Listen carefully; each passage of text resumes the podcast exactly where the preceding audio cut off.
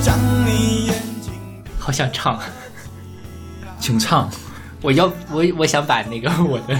翻唱放在这个系列节目的最后面。 嗯，放最后吧，可以。 大家好，欢迎收听冰点广播，我是小马。我是勺子，听到这个开场，我想很多人都知道我们这期要聊什么了。这一期我们来跟大家聊《想见你》。嗯哼，对，呃，之所以要聊《想见你》呢，是因为，因为这个剧其实是去年大概十一月份开始播的一个剧吧，十一月对十一月份开始播，当时因为很忙就一直没有看。最近，呃，张迅小朋友开始给我安利这个剧，嗯我正好也比较无聊，我就开始看。嗯哼，嗯哇，真的是太上头了，所以我就一直在特别，其实内心有一种期待，是想跟勺子老师一起来好好聊一下。嗯哼，但是因为我知道我认识勺子老师这么多年，我给他安利什么综艺啊、电视剧啊，他很少能吃得下去，嗯哼，所以。我其实很忐忑，就是有一次我们几个在聊天的时候，我就说：“哎呀，好想在节目里面聊《想见你》。”没想到勺子老师主动邀约说：“哎，你真的要聊想聊《想见你》吗？”我说：“是啊，你愿意聊吗？”然后勺子老师说：“那我就来给你当捧哏呐、是不是呀？对然后呢，呃，后来勺我就给勺老师看了一个这个 B 站的那种，你适可而止。 我就给我 我就给勺老师看了一个那个 B 站上面的那种嗯、特别短的那种剧情简介对视频嘛。然后呢，嫂子老师就好像觉得也是蛮好看的哈、你这个学好 不像，你这相声不合格，我告诉你。就是呃，是邵老师说这部剧也很好看，对吧？嗯所以我们就说能来一块儿来聊一下这个《想见你》这部剧。嗯，当然这部这个这期节目里面应该会有大量的剧透，如果大家还没有看过这部剧的话，可以考虑先把这部剧看了。是，就是我们接下来两期你都别听了。对对对嗯看完了之后再来跟我们是一块儿来听。我一开始还想，是不是我们先做一套，就是说，呃，不剧透的简评，就是大家听个十分钟就可以关掉。啊后来想了，太麻烦了，算了。是啊，而且就是其实我觉得这部剧，呃。真的会看的人，其实到这时候已经都看完了，嗯哼因为已经过去半年的时间了嘛。所以，呃，但是如果大家像我跟邵老师一样看的比较晚的，我自己个人非常强烈的推荐大家看一下这部剧，是能够有很多的嗯意思考在里意面想不到的东西在里面。对对对，就是无论它从它作为一个电视剧的好看程度来说，还是说它背后你能够引出的思考，呃，引出的那些问题上来说，它都是一部非常好的剧，嗯可以说是我这么多年就是呃来看到的台湾偶像剧的新高度。哼，我觉得是华语偶像剧的新高度，啊是的，对吧？大陆偶像剧好像也没有什么特别值得看的东西。是， 所以就是呃，跟大家用两期的时间来聊《想见你》。嗯在开始节目之前，还是先来宣传一下我们的各种收听方式。我们有一个微信公众号叫做不一定 FM，大家可以在上面找到乐评推送、音乐随机场，还有每期节目的歌单。哎，在每个推送的后面都会有勺子老师的个人微信号，可以通过加他的好友，然后加入我们的听友群。我们还有一个网站叫做必定点 FM，大家可以在上不面一找定啊到点密， 这一唠大岔， 在这给我好紧张，我就一直怕你插进 这插话。我们还有一个网站叫做不一定点 me，也就是不一定全拼点 me，大家可以在这上面找到使用泛用型博客客户端订阅我们节目的方法。是。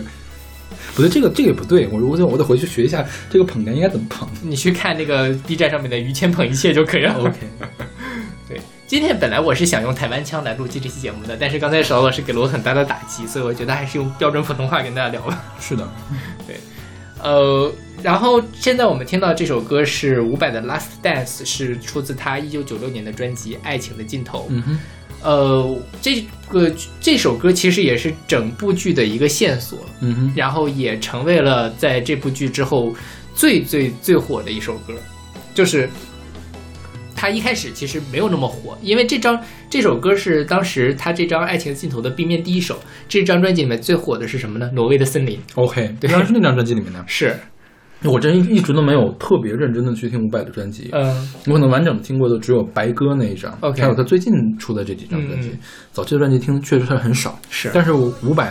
他本人是一个金曲制造者，对对他对，他总会有这样的金曲出来。而且就像这首歌已经沉寂了二十多年，但是在放到这个剧里面之后，大家发现哇，怎么那么好听，怎么那么上头？嗯最后伍伍佰还是就是 Last Dance 上头，还上了微博的热搜。 OK，然后伍佰也一直就会在很多场合去演绎这首歌。我自己听的时候，说实话，因为《想念你》已经红了一阵子了，之嗯前大家很多人在唱，我并没有感觉这首歌特别的能打动到我。嗯哼但是看完这部剧之后，我觉得哇，这首歌怎么他妈的那么好听？ ，OK。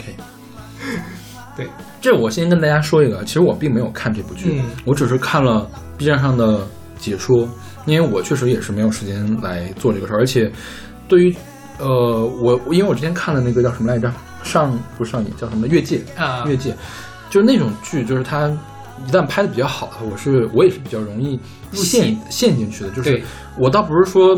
陷陷成他的这个情感里面出不来，而是说我总总会去反思这个剧情为什么是这个样子的，就是跟我有什么关系，跟这个社会有什么关系，我会花很大的精力去想它，导致我不能正常的工作。对对对，所以说我就放弃了去看这部剧，但我只是去看了一些简单的解说，就是可能对剧情有一个大致的了解，对它整体的利益有一个大致的了解。但是，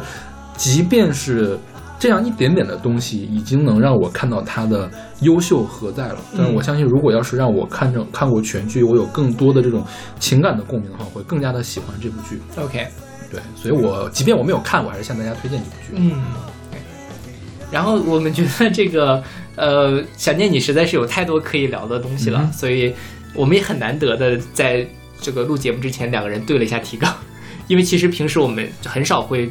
交流一首歌会聊些什么，但是因因为是这样，因为平时我嗯们聊的是很散的东西，对对对，今天这个多少是有一主轴的，对。是其实我们与其说放这么多歌，为什么会放那么多歌，是因为他真的用了这么多歌。对，他如果没有用这么多歌的话，其实我们可能今天会干聊，是吧？嗯，就虽然就有点不太符合我们节目的这个立意了，对对对，但是，嗯，就是换句话说，我们这个是有一个纲领性的，我们这么多歌。起码要给它分开好，哪个多聊点，哪个少聊点，不能有的得太多，是吧？对对对太腻歪了。对，是所以我们要对一下。然后呃我们首我先首先来介绍一下《想念你》这部剧吧。嗯想念你》这部剧它的英文名叫做《Someday or One Day》，它是呃福克斯还有这个台湾的三丰制作去年的一部电视剧。然后它的主演是柯佳燕、许光汉跟施柏宇。嗯哼，然后在这个里面，它呃后面我们会简单的就是讲述一下每一个人的剧情，在他那首歌里面，我们可以先讲一下这个整个剧的一个脉络，嗯哼就是二零一九年的时时间，嗯，黄宇轩就是柯佳燕演的这个黄宇轩，女主她角，对女主角，嗯她呃在两年前失去了她的男朋友，她男朋友因为空难而失踪了，嗯哼，她就一直在她的男朋友的这种呃去世或者说失踪这个情绪里面走不出来，嗯哼，然后他偶然间拿到了一盘磁带，然后就是这个呃《爱情的尽头》这张五百磁带，一打开这个呃随身听，听到的就是这首《Last Dance 嗯》，哼然后他就伴随着这首歌穿越回了1998年，他在那个里面变成了一个叫做陈玉如的女生，魂穿，对，对，就是灵魂穿越。是的，嗯嗯然后变成了一个陈玉如女生，而她身边有两个男生，一个叫做李子维，这个李子维跟她当时死去的男朋友就是王全胜嗯长得一模一样，嗯还有另外一个男生，他从来没有见过，叫做莫俊杰，嗯哼这个故事就是以这样的形式开始的。嗯哼，所以在这部剧刚开始观看的时候，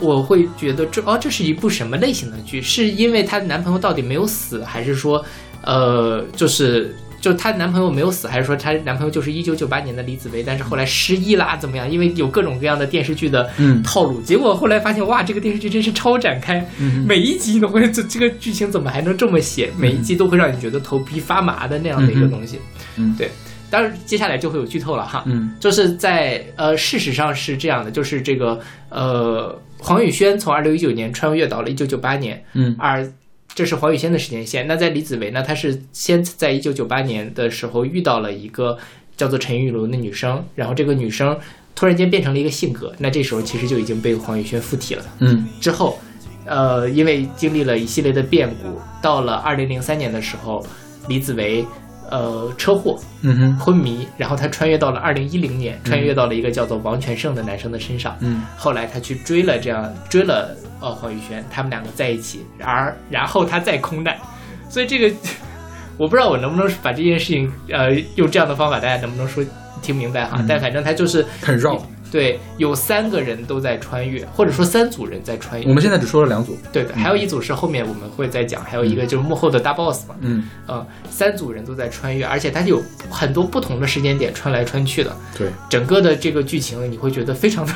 复杂，嗯哼，以至于我有的时候在晚上躺在床上的时候，我看完这个电视剧，我都在想，哎，刚才这个人是谁？对，不或者他到底怎么回事儿？这个时候他为什么会见到他？他为什么会出现在这个时间点里嗯 OK 对，所以呃，是一部很烧脑的剧情。嗯哼，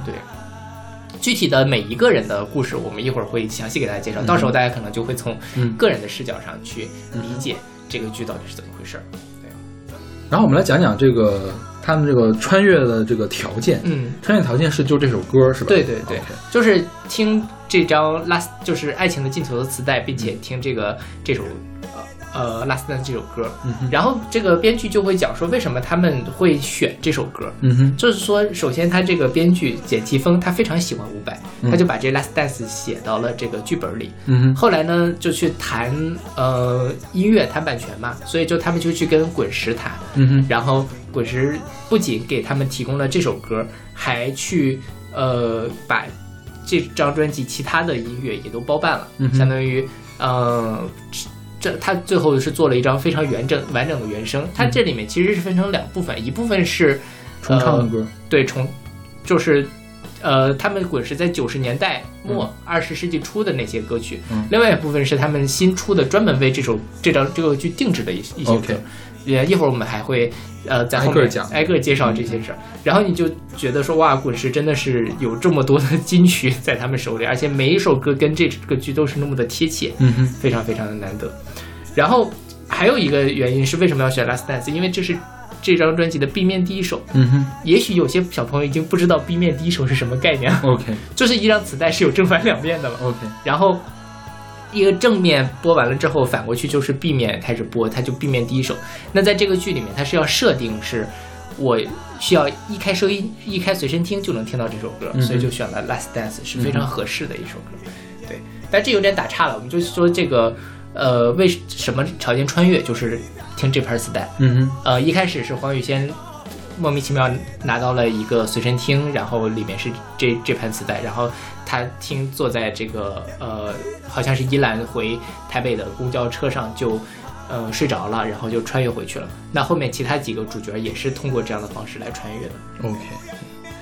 然后这里面涉及一个时间旅行的一个观念哈，我不知道它这个时间旅行的设定到底是什么样的一种时间旅行。就我先说一下我我看过的时间旅行，第一个是最最常见的那种时间旅行，比如说我们现在发生了一件事儿，然后呢，我回到过去，我把那件事儿改了之后呢，后面的事情不发生了。嗯那这个呢，也是最容易造成悖论的一个旅行。比如说，我回到过去把我爷爷杀了，那还有没有我？对那这件事情是怎么发生的哈、这是这种时间旅行没有办法解决的事情，但是这个可能是绝大多数人心中会出现的一种时间旅行。那比如说特别有名的就是那个《回到未来》，嗯或者说你看到的绝大多数的这种呃跟时间旅行相关的，比如我最近在看这个呃《塞尔达传说》，《塞尔达传说》是任天堂的一款游戏，它也是一款系列的游戏，它的每一款里面都会有一个呃固定的地方叫时之神殿，就时间神殿，然后在时之神殿就可以穿越，你可以呢回到过去，比如说你回到过去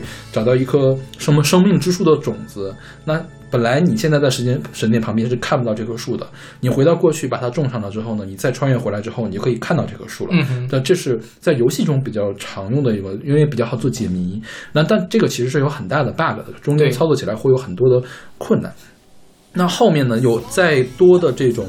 呃，更深层一些、更合理一些的这种时间穿越，就是比如说《命运石之门》。《命运石之门》是一个日本的游戏，后来改成了动漫。它呢，就是也是这种魂穿，就是你可以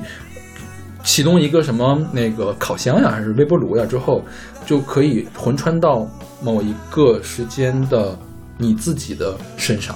然后呢，这相当于，但是呢，你的穿越并不是说改变了你这条你这条时间线的未来，而是说你每次穿越创造了一条新的时间线。但是如果说时间线和时间线之间没有发生巨大的改变，就比如说关键的改变，比如说我们现在桌上，我们我我想把桌上真的摆了一颗杨梅，比如说我在这个时间线里面吃一颗杨梅，我在下一个时间线里面吃两颗杨梅，可能呢这两条时间线最后是会收束的，嗯就是说关键的事件该发生还是会发生，因为我吃杨梅这个事件并不改变。对，但是说，假如说我在这个事件里面我没有杀小是杨满梅噎死了，我我我在小马同小马老师 怎么跟我一样的想法？你看我像搞死小马老师，小马老师像搞死我。反正就是反正这个时间时间线里面我们俩都活着，下个时间线里面我们两个有人被杨梅给噎死了。可能下一个时间线就从 A 时间线跳到了 B 时间线，他俩就不手术了。他讲的是这样的一个设定，这个听起来就合理了很多。对就是说，其实我将来的发生的事情并不会改变过去，而是只会改变将来。对，然后这个类似这样的一个设定，还有去年特别火的那个电影《复仇者联盟四》，就是他专门用了五分钟来给大家解释这个原理，就是说你你跳到过去，那个过去相当于你的将来，嗯就是。比如说我我在今天的五点钟我要穿越回去到一九九七年，但是我我现在不是还没回到一九九七年，我回到一九九七年这个事情，我在一九九七年发生的所有事情都是我现在时间点将来的一个事情，所以我改变的是我的将来 OK 而不是我的过去。那么我回到了这，我回到过去之后呢，我在那儿做了一个改动呢，相当于是我在另外一个时间线里面引发了一个变动，跟我现在的世界没有关系， ，OK，这样一个这样一个状态。对，这个其实像我们之前在，但这扯得有点远了。我们之前聊过那个小径分叉的花园，其嗯实它也是说有不同的时间线，嗯哼，当然它那个是一个比较偏向哲学的概嗯念。你要是真的做一个科幻或者说这样的一个穿越作品，你就要把它具体化很多，嗯相当于。但这个剧里面，其实我觉得就比较像你说的这种时间线，不同的时间线跳来跳去，嗯哼然后最终它会有一个收束的一个概念。嗯哼。但这里面其实你说还是有个 bug 的是吧？最后结尾的地方是有 bug 的，这不占时间线的问题。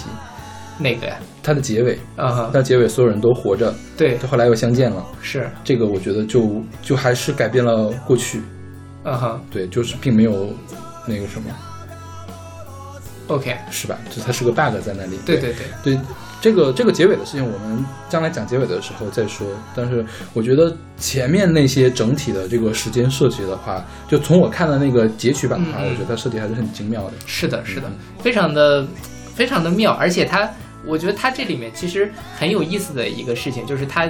在讲的时候，它是讲，就是无论宣传还是大家分析，都在讲一个闭环的概念，哼，或者说它是这个所谓的莫比乌斯环。嗯呃，他说在编剧的时候，他们其实也很愁这东西怎么编，但后来他们引进了这个莫比乌斯环的概念，所以在这里面其实是黄宇轩跟李子维两个人，以黄宇轩从未来穿越到了过去，认识到了当时年轻的李子维，然后李子维从过去穿越到了未来，认识了当时还年轻的黄宇轩，嗯哼。于是这样人其实就是变成了一个循环的过程，我见到了过去的你，而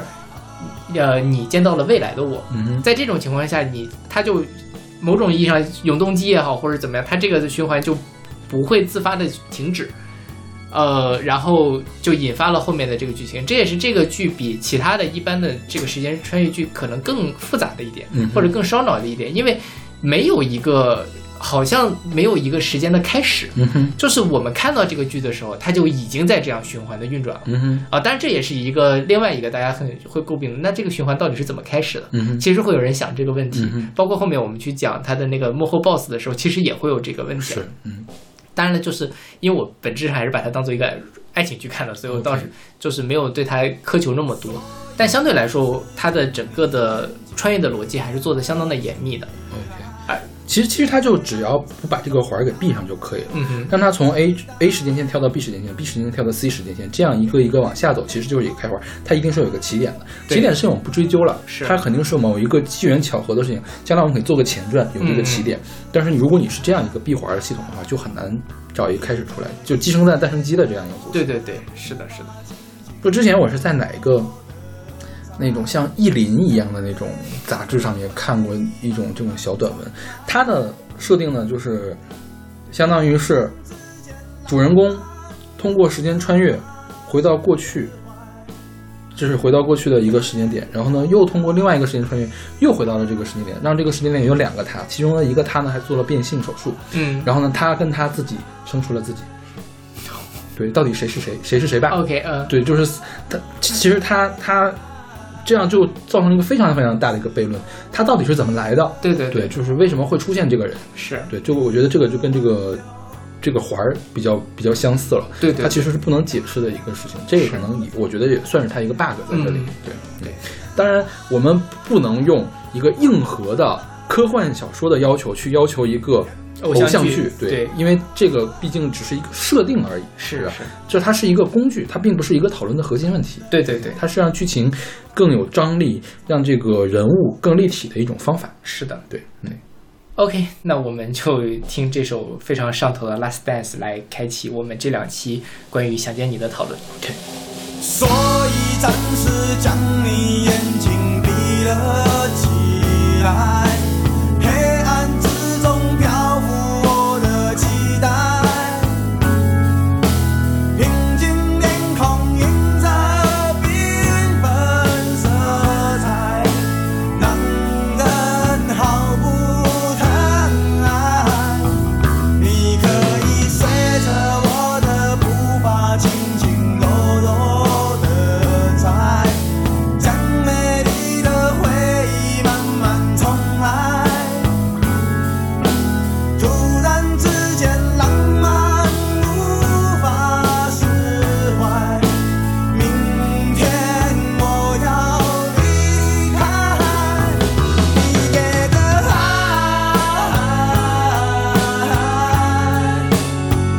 无助的等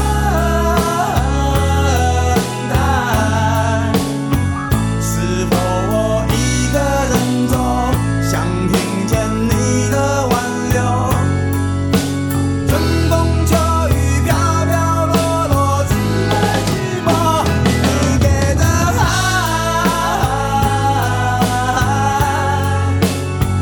甜美的伤害，深深的锁住了我隐藏不住的脆弱。泛滥河水将我冲向你的心头，不停啊留。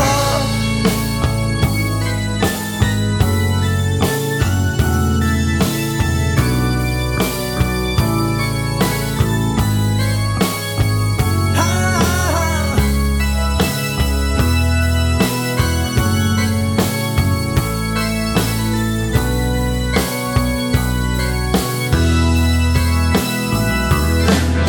所以暂时将你眼睛闭了起来，可以慢慢滑进我的心怀。无知中的人群渐渐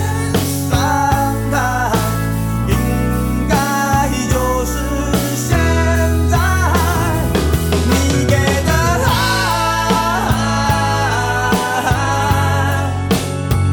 无助的等待，是否我一个人走？想听见你的挽留。春风秋雨，飘飘落落，只为寂寞。你给的爱。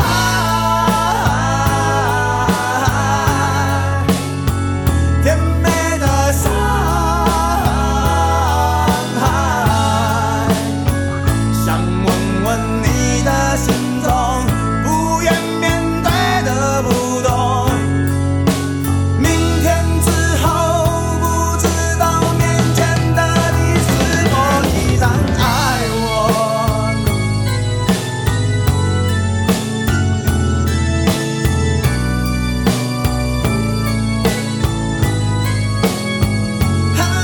啊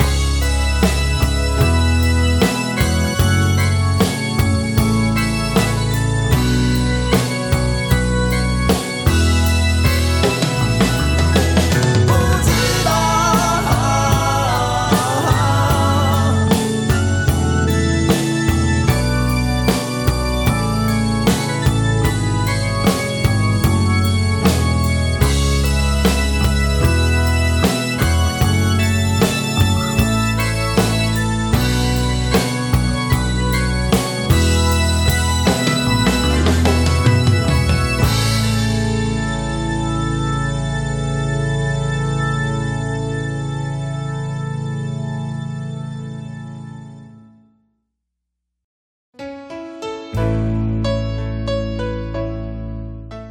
现在这首歌是来自莫文蔚的《真的吗》，是出自他一九九八年的专辑《我要说 essay》。然后我意外的发现这首歌的编曲居然是伍佰，是啊，这首歌作词作曲张震岳，然后编曲是伍佰。嗯哼你会发现一会儿我们还会有张震岳的歌。 ，OK，对，所以那个时代的滚石真的是，嗯，有非常多的人才，然后而且大家其实都愿意去做幕后，对吧？嗯对，而且就是互相都是交织的，是是对是，你给我做个和声，我给你去做个编曲，对对对嗯对，所以也正是这样的氛围，这么多人才济济都聚在一起，才能出现出那么多的好的是现在的作品。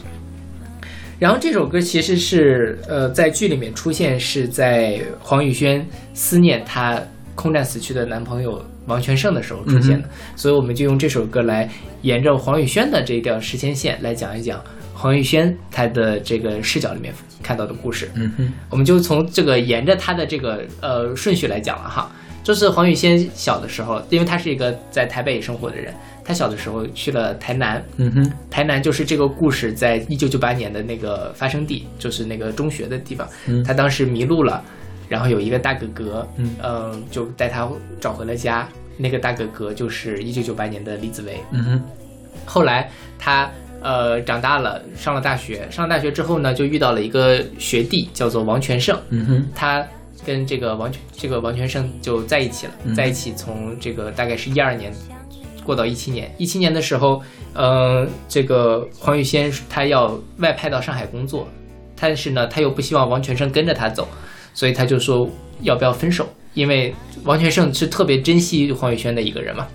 但是他也不希望王全胜放弃自己的事业，所以嗯就选择了说要不要分手。但是，呃，也没有分，他就去上海了。王全胜就去上海找他，嗯哼结果在飞机上失事了，呃，王全胜就消失了。嗯这是二零一七年的事情，一直到二零一九年，呃，黄宇轩都沉浸在对王全胜的思念中，完全出不来。后来在呃这种情况下，他拿到了一盘磁带，拿到了一盘磁带，他就穿越回了1998年，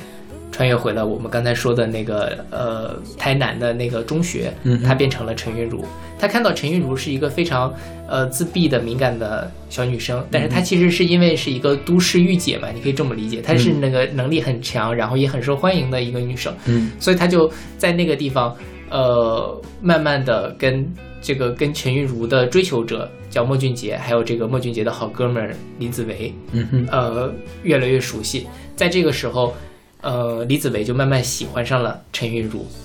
也就是灵，就是但是这个陈韵如是有黄宇轩的灵魂在她身体的，我们就叫她黄宇轩好了。嗯、呃，黄宇轩，魂穿黄宇轩，对对对，魂加穿加一个加一个修饰，不要太乱了，是。然后他又黄魂儿，对对，这个时候他又回，就是又回到了台，就是他又穿回来了。嗯哼，穿回来之后，他就觉得，哎，这事儿很很很不对劲儿，到底怎么回事呢？然后他又发现那个李子维好像跟我死去的那个男朋友有一些关系，嗯，比如长得说很像是吗？能看出来吗？一模一样。嗯，哦、因为就是因为他都是许光汉演的，对他醒来的时候，就是突然间就抱住，就看见那个李子维坐在身边，就抱着他，就是王全胜就开始哭，以为她的男朋友回来了，但其实那个是李子维，不是王全胜。嗯在这个时候，呃，他穿越回来之后，根据各种各样的线索吧，他就发现说，哦，这个我的前男友王全胜跟这个李子维可能是有一些关系的，他就去找了，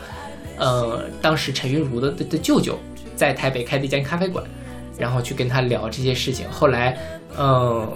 这个呃李子维咖啡馆还是唱片店？他后来开的咖啡馆咖，啡馆是吧？呃，是这样，这个这个可以你先你按你的顺序嗯讲，嗯你不要 OK 不要不要给我打要。一会儿我们可以在陈玉茹那儿讲一下这个事情，嗯就是，嗯、说到哪儿了？ 咖啡店，对，去咖啡店去找，然后这个咖啡店的老板，也就是陈玉茹的舅舅说，陈玉茹在一九九九年的时候被杀死了，嗯哼，然后在他生前也确实跟我说过，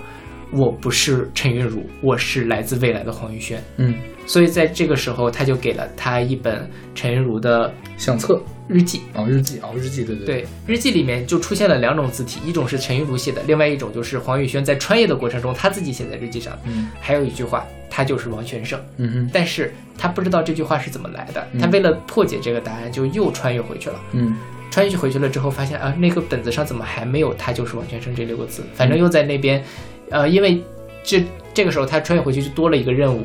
一个任务是他到底是李子维还是王全胜，嗯，第二个任务是，呃，不能让陈云死，不能让陈如死。嗯对。然后呢，呃，就是在那边之后，他通过一件事情发现，这个人真的就这个李子维跟王全胜确实有某种关系。就是当初他跟王全胜在一起的时候，王全胜是一个画家，嗯有一幅画，嗯说是画的他的初恋。当时陈玉茹就非常的吃，呃，不是当时黄宇轩 就非常的吃醋。结果回去了之后，他发现李子维那幅画是李子维画的，嗯哼所以他就觉得这是一个人。嗯结果这时候又被打断了，他又穿越回来了，然后就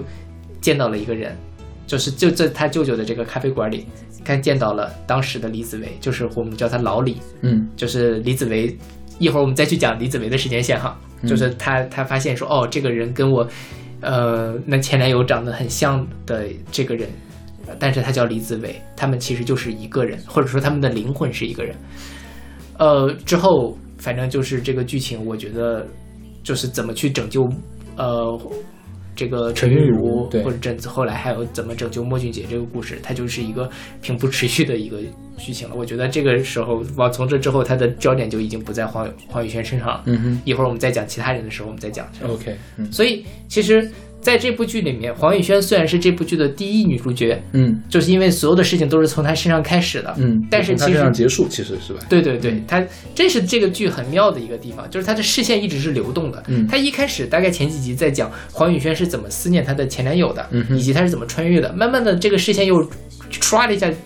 转变到了。呃，李子维身上去讲李子维这几年是怎么过来的，他跟嗯王全胜到底有什么关系？到最后你会发现，这个视角落在了莫俊杰跟陈玉茹身上。嗯哼对他并没有说只关注某一个人，你们其他人都是我的工具人。但这个事儿我们一会儿再会详细的讨论，而是说。每一个人他都照顾到了，每个人都有他自己很复杂的人生，而他们一起构成了这样一个非常动人的故事。是，那在黄宇轩这个部分，我觉得他最动人人的就是他对王全胜那种无法抑制的想念。嗯哼就是因为我们在这个剧刚开始的时候，她的前男友，她的她辞去的男友王全生就已经死了。嗯他两年的时间都没有走出来，他一直在沿着他们当时爱情的点点滴滴去思念他。这个其实我当时看的时候，我看十分钟我就已经哭的这个什么，嗯哼泣不成声，就是因为那个太细节、太真实、太感人了。嗯哼嗯，所以这部剧一开始它的这种，呃，就是黄宇轩，我觉得他的整个戏剧张力最前、最最最动人的部分，其实是在他寻找王全胜这个过程，嗯寻找我已经死去，但是好像有一天他突然回来的这样的男朋友的过程里。嗯，OK，然后这首歌其实也是在讲这个事情，因为它讲的就是，呃，I miss you, I miss you，呃，baby every day I miss you，心里的深处思念依然在，你真的不再回来。因为这歌当时我我很早听过，我我买了莫文蔚、滚石所有的专辑啊，除了那个早期的那个真的吗？嗯就是那个粤语的那本专辑没买到，就是其他的专辑我都买到了。我很早就听过这个歌，当时觉得这歌就是一个就是很普通的一情歌，失恋情歌。对，对，但是如果你把它放到这样一个语境下，也是非常合适的。这个失恋并不是因为对方变心了，对方不爱你了，而是对方去世了。走了对对，这样的一个东西也是很很恰当的。因为我本人并没有这样的经历，我相信可能有这样的经历的人还是少数，对很少数。但是我觉得能想象这样的经历是是是是是对，因为我觉得可能如果小马老师遇到的这样的事情，可能会可能也会跟这个黄雨仙一个样子。对，很是的很久很久你走不出来，没有办法接受，呃，我最爱的那个人已经走了的这个是事是实。因它这里面其实有很多很细节的地方，嗯特别打动人。比如说，她发现她的前男友完全胜跟在 Facebook 上跟一个人有非常密切的往来，一个女生，然后她就特别想证明这就是王全胜劈腿的人。嗯，他们俩有私情，为什么要呢？因为他宁可认为王全胜没有那么爱他，嗯我就可以更早的走出来。嗯这个结果发现那个女生是王全胜雇来给他求婚的，嗯然后就引出了他求婚以及戒指啊之类的东西。嗯哦，那个时候你真的，我特别能理解黄宇轩当时那个心情。我多么希望证明你不是真的爱我，嗯哼所以我就可以不再那么爱你了。嗯哼但是偏偏是他就是那么的爱我，而嗯我又真的就是那么的爱你，但是我们就永远不可能在一起了。嗯很多人说这一段剧情很闷，嗯对，但是我是觉得这段剧情是真的能把我进带入到这样一个非常浓烈的感情状态的里面的一个很重要的东西。但一会儿我们还会再探讨，其实编剧这么去平铺持续，就是讲这么长时间黄宇轩对他的前男友的想念这件事情是说有铺原因垫的，是吧？对，它是跟后面的剧情是有一些关联的。嗯，对。因为你像我妈去世了之后，我爸说他连续一年每天做一样的梦，梦到我妈。嗯，这个就是我觉得是每个人都会这个样子。是是，对。所以，哎，就这个事情，我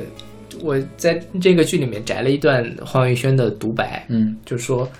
呃，不要用台湾腔。你怎么知道？ 就是说，哎，王全胜，你知道吗？从飞机失事的那一天开始，每每个人都在跟我说不要难过，因为有一天寂寞会习惯，伤口会愈合，思念会消散，时间会带走一切，把快乐带回来。嗯哼，但是每年当呃新年的时候，大家给我祝福；每年情人节的时候，我看见别人的情侣；每年呃生日以前都是我跟你过，嗯但是现在别人跟我说生日快乐，嗯但是我心里还是放不下你。嗯，就是他的所有的情绪，并不是通过一种很夸张的形式出现的，嗯哼而是在真的就是你看见什么东西，我都能想起他。嗯啊，我不是我自己，就是就是会有时候就会有这样的感觉。我嗯们之前的节目其实我也有聊到过嘛，就是你看到很多很很莫名其妙的东西，你看到了某一辆公交车，你会想到哦，这是我跟谁谁谁曾经坐过的一辆公交车。然后我看到了一个呃，比如说薯片的牌子，说哦，我们那天拿着这个薯片，当时在看一个什么什么样的电视剧，这些东西才真的是说一个感情里面能够让你记住的东西。反而是那种特别宏大的说，哦，我给你送了九百九十九朵玫瑰，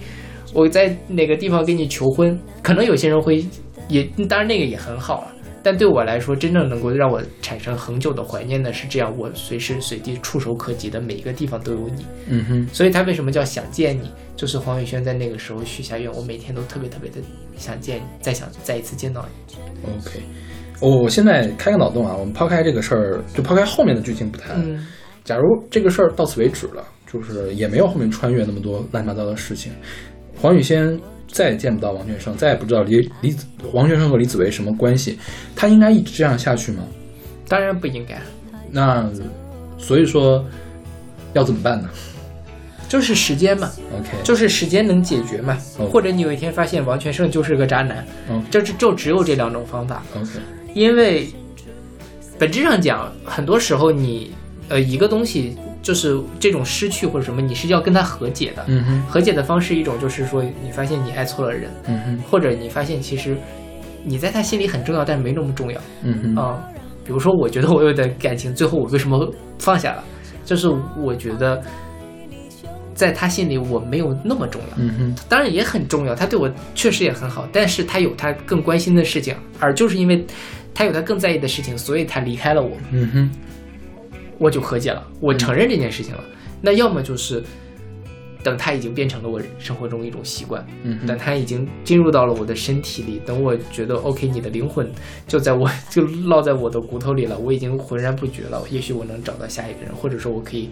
开心的生活下去， OK。没有别的办法。因为我觉得一直陷在这儿是挺，真的是他如果是两年期间一直都是这个样的话，这个人会会被毁掉的。是，我觉得黄宇轩如果一直这样会被毁掉。但是啊，据我我没有看剧啊，就据我了解，黄宇轩其实是一个特别能力很强，情商很高的一个对对对人，其实他很会调节情绪的一个人。是但是，但即便像他这样的人，他会陷到去这么久，其实我觉得这个其实很很很有趣的事情，就是一个人可能他在经历失去的那一瞬间是非常崩溃的，嗯哼，但是最后绝大部分人是怎么样呢？是我会不经意的被他打倒。嗯哼，呃，就像我说的，我可能在跟一个人分手之后，甚至于半年、一年，我都不会再想起他。嗯哼，但是我就会在那样的某一个时刻，在看到那一辆公交车的时候，想起所有的事情来。黄玉轩在这部剧里面就是这样的状态。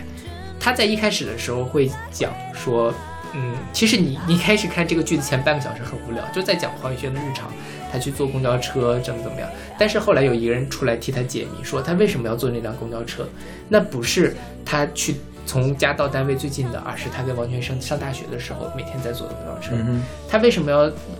中午午休的时候一个人吃便当？是因为呃，是因为什么不知道，但反正是每一个细节里面都是它变成了一种习惯，思念你已经变成了一种习惯，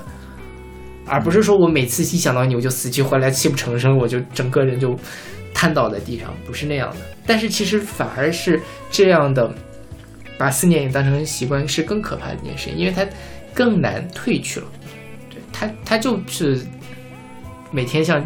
针在刺你一样，嗯哼，但是它又不会让你直接的就垮掉、死掉。嗯哼，黄以仙在这个剧情里面，在她的二零一九年的这个时间线里，一直是一个非常靠谱的女生，嗯哼，工作能力非常强，所以她才可以被靠外派到上海去。嗯哼，然后，即便她在工作上看到了什么东西，她也是可能哭都不会哭，嗯就直接去呃该干嘛干嘛。但是她的心里的痛，其实我们都能感受得到。嗯哼哦，但很多时候其实就是这样， ，OK。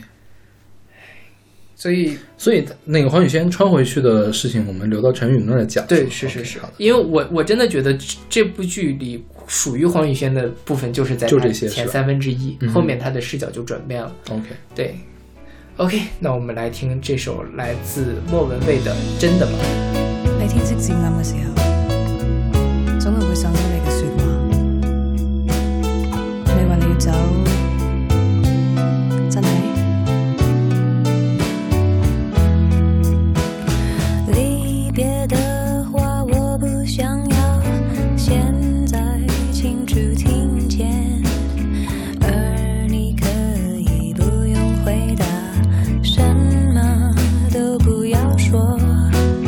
我的笑容没有快乐，是否看得出来？昏黄的天，别告诉我，快下起雨了。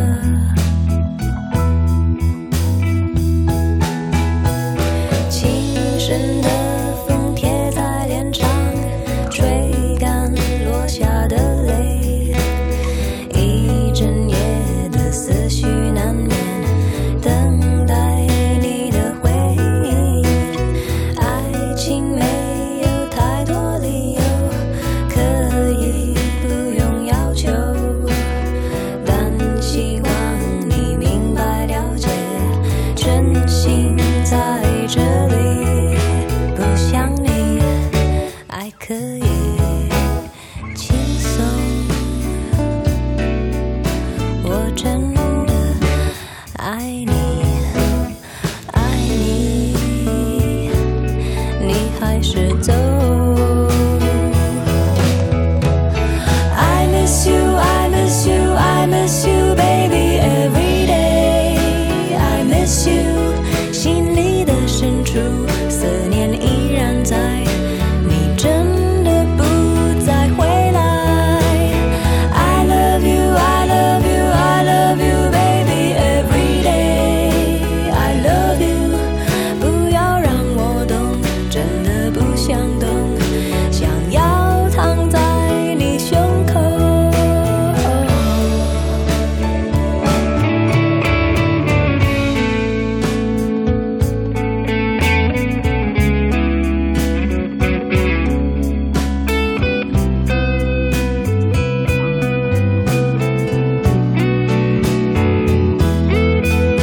不想你，爱可以轻松。我真的爱你，爱你，你还是走。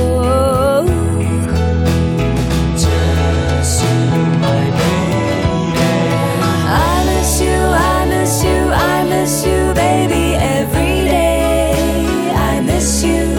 心里的深处，思念依然在，你真的不再回来。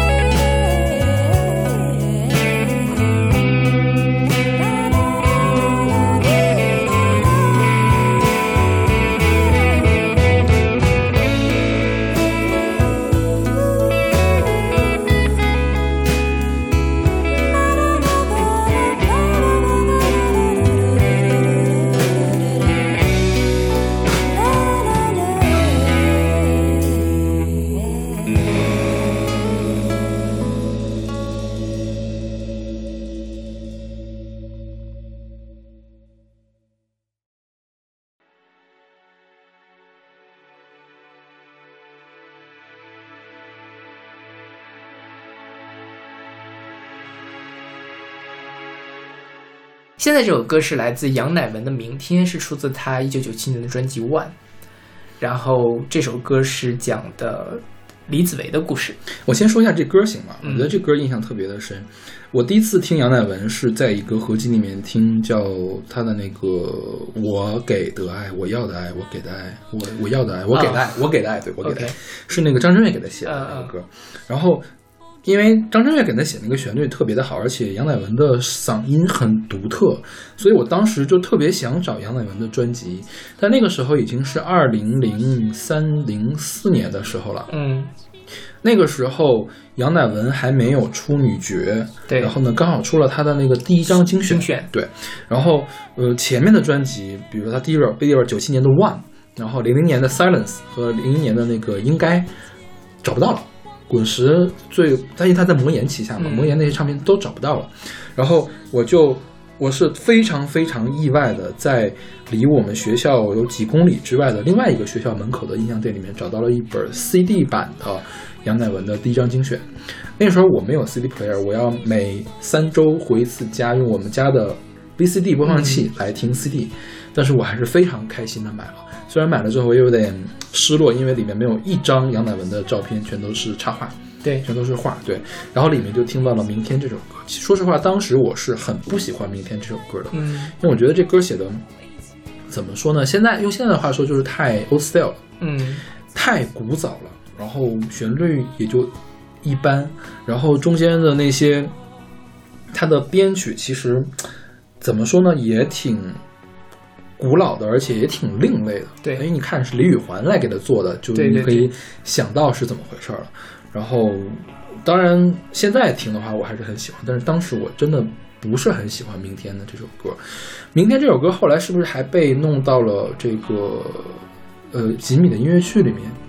是跟光光良和杨乃文演的那个音乐剧里面，嗯然后还用到了这首歌。 ，OK，对，这首歌其实说实话，我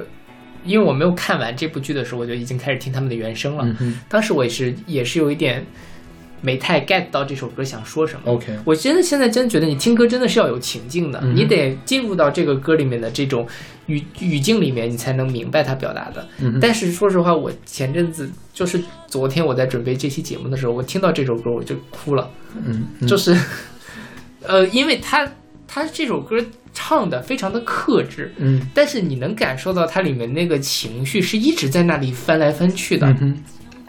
杨乃文其实很适合唱这样的歌，是对，但如果你感受不到他的那个情绪的话，你就会觉得这首歌很平很无聊。嗯哼但你进去之后，你就哇，这个歌怎么后劲儿这么大？嗯哼，所以呃这部剧结束之后，我其实听的最多的这原声其实是这一首，真的假的？居然是这一首，好吧？因为它太它它其实蛮悲的，就是这首歌。嗯哼对，但它又不像呃刚才那首莫文蔚那样那么的直白，它就是、哦我要压抑我自己，但是我还是能感受到你。嗯哼，然后这首歌其实就是在在这部剧里面是李子维的一个故事的主轴。嗯哼，刚才我们用黄宇轩的视角来讲了一下黄宇轩的人生，那在李子维这个里面，其实他的故事就更复杂一些，因为他穿来穿去了好多次，嗯，甚至会有好多个李子维同时出现在一个空间里。呃，我们先讲李子维其实是一个嗯台南的男生，嗯哼，然后呢，他在呃就是。小的时候认识了他的好朋友莫俊杰，但这个嗯跟李子维的关系不太大，一会儿我们在莫俊杰的部分再讲。嗯然后他上高中的时候，他的好朋友莫俊杰特别喜欢一个女生，叫做陈韵如，嗯他就去帮他的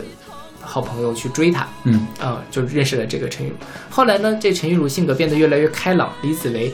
也慢慢的喜欢上了她。嗯当然，在这中间，他怎么知道他喜欢的呢？就是他遇到了一个小女孩，叫做黄玉轩嗯，把送她回家。小黄玉轩就一直这个小女孩就一直在问大哥哥，你到底喜欢什么样的女生啊？嗯然后他脑子里面就一下子想起了，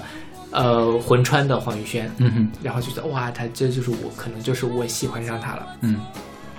然后后来呢，呃，黄宇轩就是呃，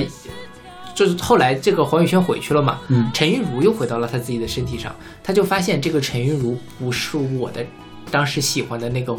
魂穿黄宇轩，你就是真的陈韵如。嗯但是此时此刻，陈韵如其实是因为她一直喜欢着李子维，所以她就特别想要得到他。嗯他就中间这个部分，我们可以再放到陈玉茹那趴来讲，这个也不是剧情主线。后来就是因为陈玉茹也死了嘛，嗯，然后莫俊杰被认为杀了陈亦儒，莫俊杰坐牢了，相当于呃李子维同时失去了他的爱的人，因为那个时候他认为黄宇轩也随着陈亦儒的死而死掉了，嗯哼，还有就是他的最好的朋友坐牢了。嗯他二零零三年的时候回到台南，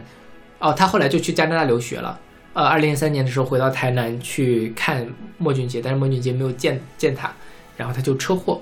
车祸了之后，他一醒来发现自己到了二零一零年，他穿越到了王全胜身上。嗯哼，这个王全胜是谁？一会儿我们再讲。他是一个在宜兰的一个呃小男生，嗯哼，然后高大概是高三学艺术的，后来他嗯上网查，那时候已经互联网已经比较发达，就看到了黄宇轩这个人，因为当时黄宇轩跟他讲过，说我是来自未来的黄宇轩，而且他自己也经历了穿越，他就相信了这个故事的真实性，嗯哼，他就努力考到了跟黄宇轩的同一所大学。因为那黄宇轩是他的学姐，他就说啊，见到黄宇轩第一面，学姐我喜欢你，嗯哼，嗯，然后虽然你不认识我，但是我已经喜欢你了，嗯，哦，这这黄宇轩可是神经病啊！而且黄宇轩当时有男朋友，啊，居然还有男朋友，对，呃，黄宇轩后来有一天，这个黄宇轩的男朋友就劈腿了，就说我其实还是更喜欢我的前女友，我不喜欢你了。黄宇轩就被甩了，正好是黄宇轩那天的生日，然后他们俩就聊起来了，嗯，就说你为什么会喜欢你这个学长，就是这个前男友？黄宇轩说，因为其实一开始他追我的时候，我也没有什么感觉，但是有一次他在路上帮一个迷路的小孩找家，他就让他特别想起了他小时候遇到的一个大哥哥，嗯但是很可惜的是，我都不记得那个大哥哥长什么样子了。嗯然后这个时候，王全胜，也就是说这个魂魂穿穿过来的嗯魂穿的李子维说：“ 我靠，你怎么可以把这个大哥哥跟你这个渣男前男友相提并论？”嗯后来，反正他们两个就一来二去的就在一起了。嗯他们在一起之后，黄宇轩就觉得这个人怎么那么了解我？他嗯知道我想要什么，他知道，呃，我喜欢是喝什么样的咖啡，嗯然后特别的温柔，特别的体贴，而且最关键的，他对爱情那么的坚定，他他就认定了我，如果你不跟我在一起，我这辈子再也不找其他的女生了。嗯所以他们的感情才会让黄宇轩那么的念念不忘。然后在二零一七年的时候，黄宇轩因为要外派到上海，他特别想追过去，但是他那个呃没有，就是但是他黄宇轩不是要跟他分手嘛，他就想跟黄宇轩求婚，想改变这个命运。嗯但是因为这个中间遇到一点差错，也没有求婚，黄宇轩就走了。在这个时候，他在机场想要追过去，嗯因为他知道，因为未来的就是穿越回去的黄宇轩告诉过他，他未来的那个王全胜的男朋友会因为飞机失事而去世，嗯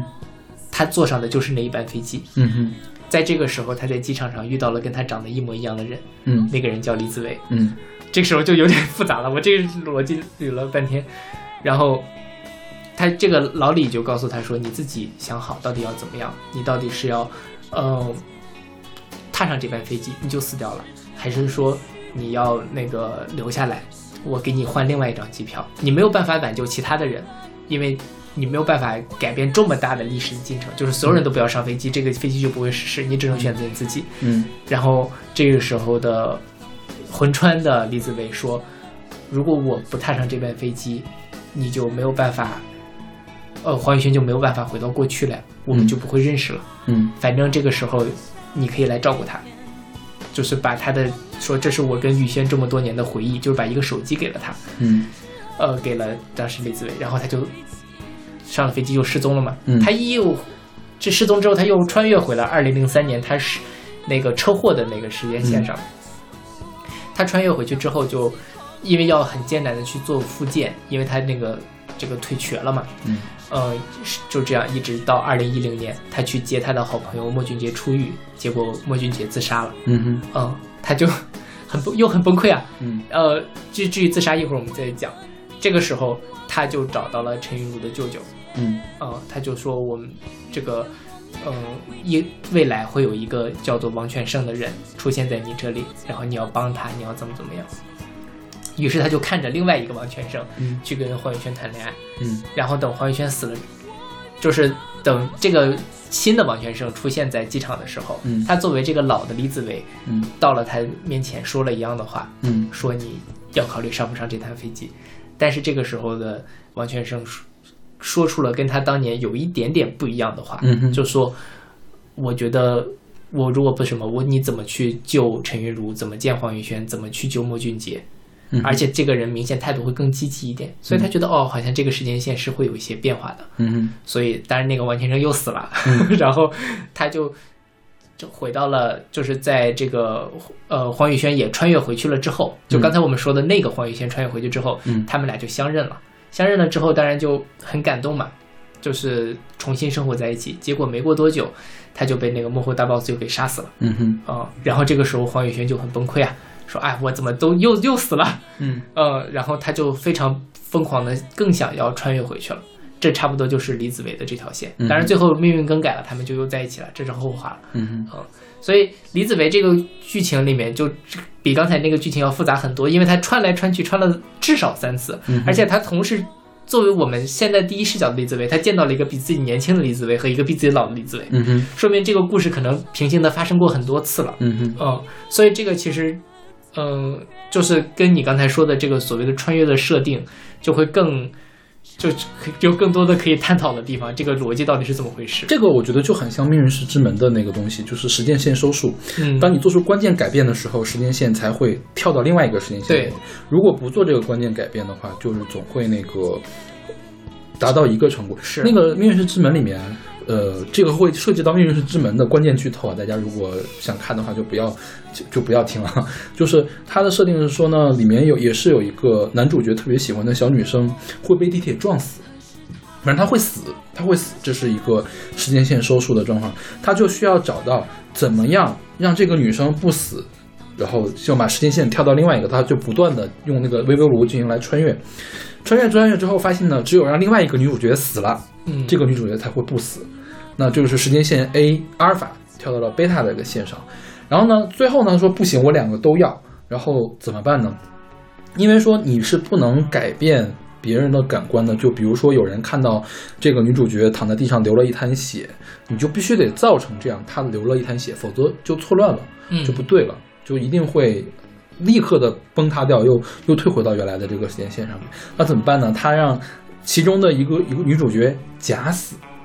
嗯，然后就其实又保全了她的性命，然后然后又导致了这个时间线的跳跃，嗯然后就达到了一个伽马时间线 OK 两个女主角都活下来了。嗯，对，我怎么觉得我听过这个剧情，就是假死的这个事情。那我不知道，《命运之门》是很经典的一个跟时间穿越相关的呃科幻的游戏。 OK，好像听你讲过，或者是怎么样吧嗯，whatever，、嗯就是呃，这个剧其实可能比你那个就没有那么复杂，因为它并不是一个比较硬的一个。其实它也是做了一个关键的改变，嗯这个估计要在陈韵如陈韵如那一趴来说，，对对对，就是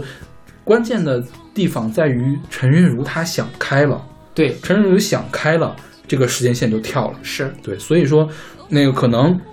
这个就是魂穿的李子维，就夹心小王，嗯他即便不上这个飞机，时间线也是要在收束。这架飞机没爆，可能是他上哪架飞机哪架飞对机对就对爆，对所以说可能在他那个地方来进行改变是不可以的。是可能就真的关关最最关键的地方是陈韵如这个人来改变，所以这个也是这个剧妙的地方。是他没有把这个关键地方设在了一个事实上的巧合，而是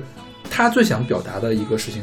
其实你说这个剧最最终的核心，它探讨的什么问题啊？探讨其实是陈韵如的问题。对对对所以他把他的关键设定为陈韵如的这个问题，这是他非常巧妙的一个事。是，而且他把而就是他不仅仅是这样，他他还用一个非常合理化的一个情感的方式，把他为什么没有上这班飞机，嗯为什么上了这班飞机做了一个合理化的一个，因为那个时候的无论是哪就是循环了几次的李子维都会认为我还想再到见到黄宇轩，嗯我希望跟黄宇轩产生这样的邂逅，即便我最后会死嗯哼，都没关系，嗯即便我一次又一次的踏上了飞机遭遇空战，即便我一次又一次的车祸我要复健，但是我还是死心塌地的喜欢黄宇轩。嗯哼，这就是他一方面避免了像你说的这样的，我必须要把这个时间线给挑明，就是说你改变不了这个命运。说实话，那这个剧就没有那么的有意思了。嗯，另外一方面，它也更突出了李子维和黄宇轩这个爱情的高高尚，就是为什么大家都喜欢这一对儿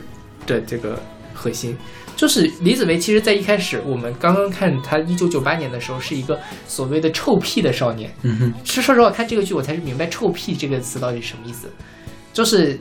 呃，今年不是有一张专辑叫《屁》，就屁孩儿的那张专辑嘛，屁文观止》。以前我就觉得，哎，这个名字是什么意思？但是我觉得，哦，它真的是这个“屁”在台湾里面就是个形容词，就是那种屌屌的，嗯，有点像年轻时候的周杰伦那种感觉，屌屌的觉得我自己最牛，然后，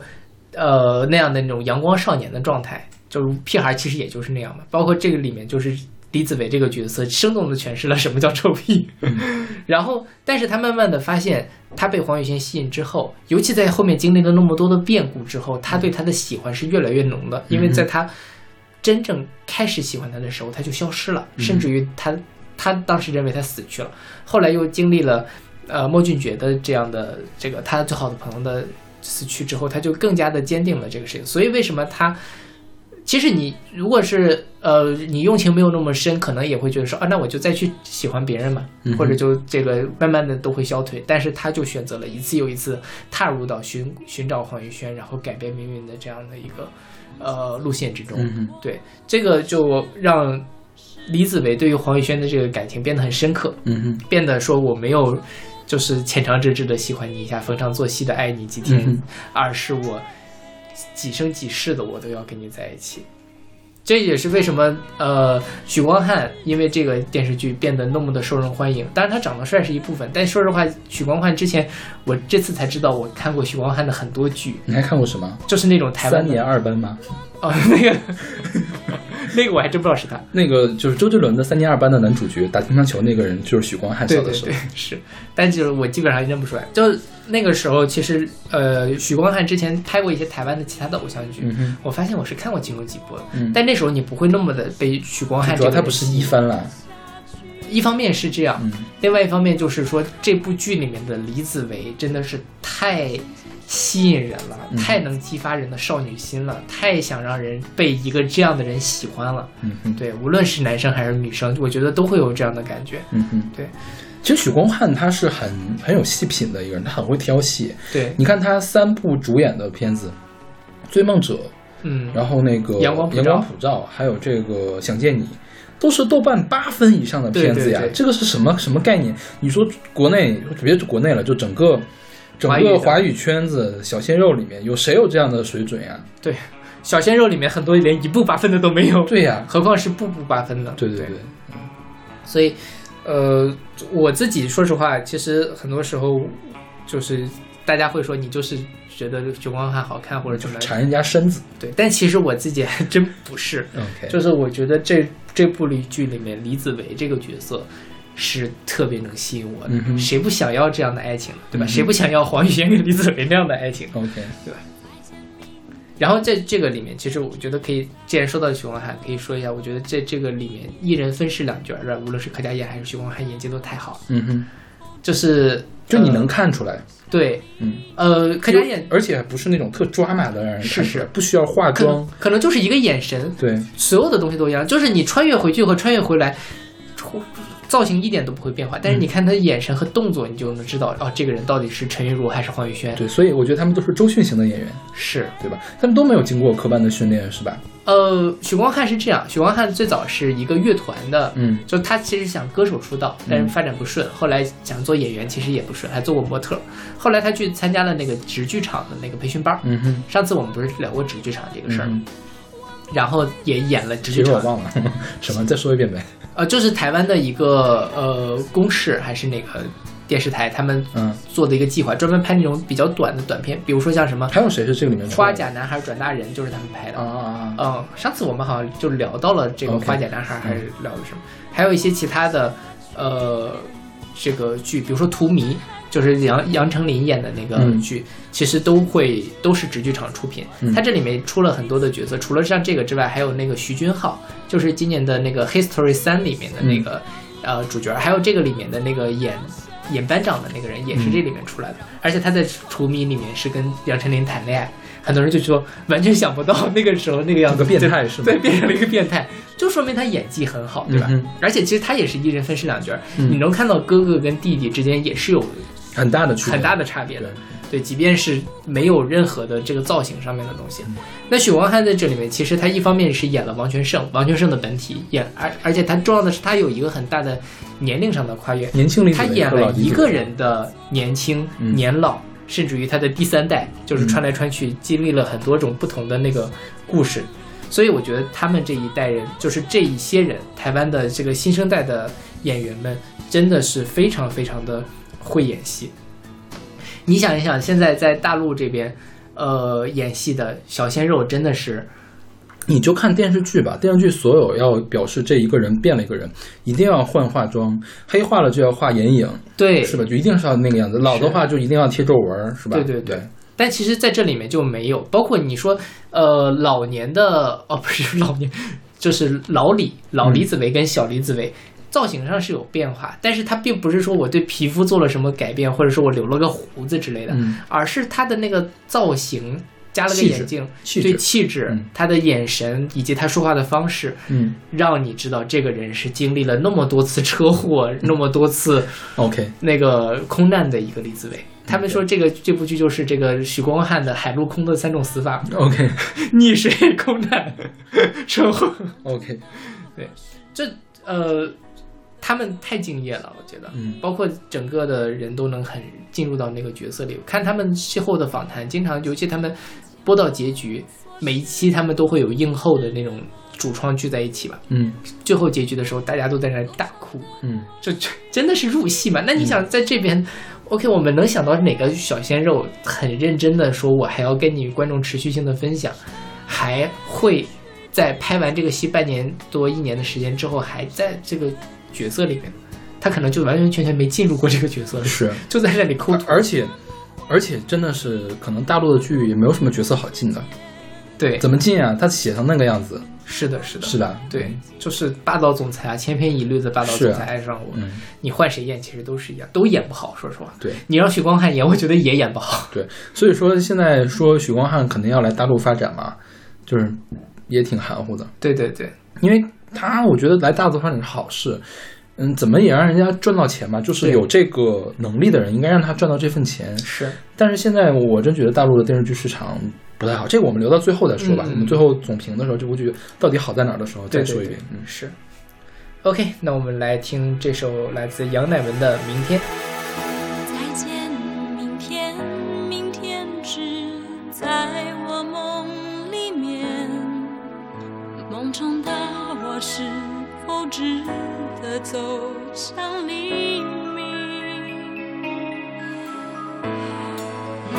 忘记从前我所失落、失落的起点。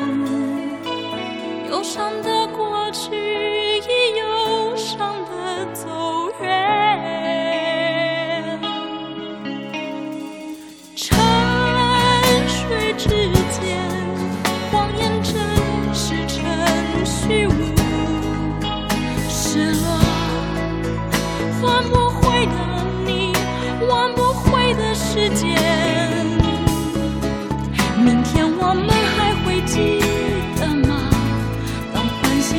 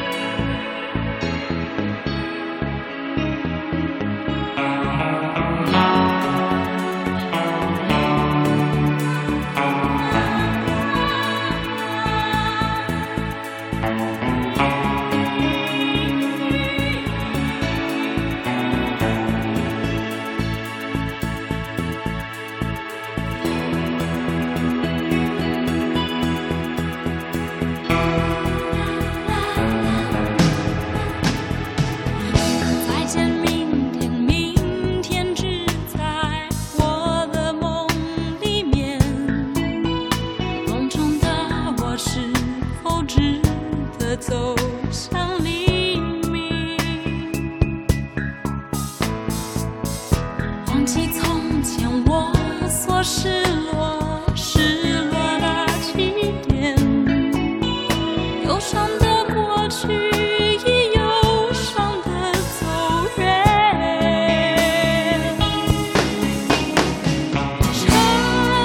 沉睡之间，谎言真实成虚无，失落换不回了你，挽不回的时间。明天我们还会记得吗？当欢喜悲伤都已成了过去，生命我不懂。何时它要画下句点？明天我们还会记得吗？当深情挚爱都将化作灰烬，如果记忆是条路，能否走到深处，让自己痛苦？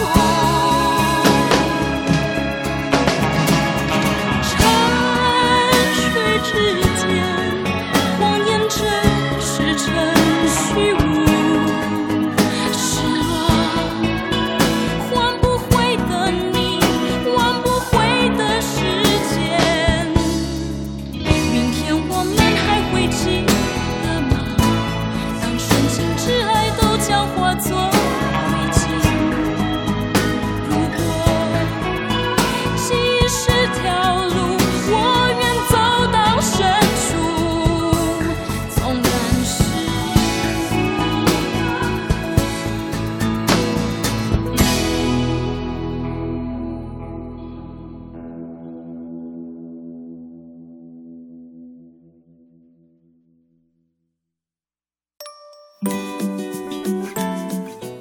现在这首歌是黄轩的《一天》，是二零一九年的一首单曲。这首歌就是呃，滚石专门为了这个剧定制的一首歌。嗯对，然后我查了半天也没查到这个黄轩是谁，然后是小马突然一下子点醒我，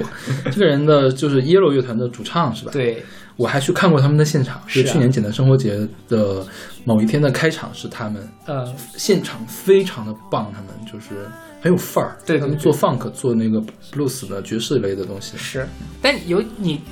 我觉得你想不到也很正常，因为这首歌其实是一首比较偏流行的歌。嗯是，嗯我自己去听 Yellow 的那个什么，我只能依稀的分辨出来，哦，这是一个人的音色 OK 但是 风格差太多了。 ，OK，对，但这首歌也很好听了，嗯就是他、他因为写的嘛，所以他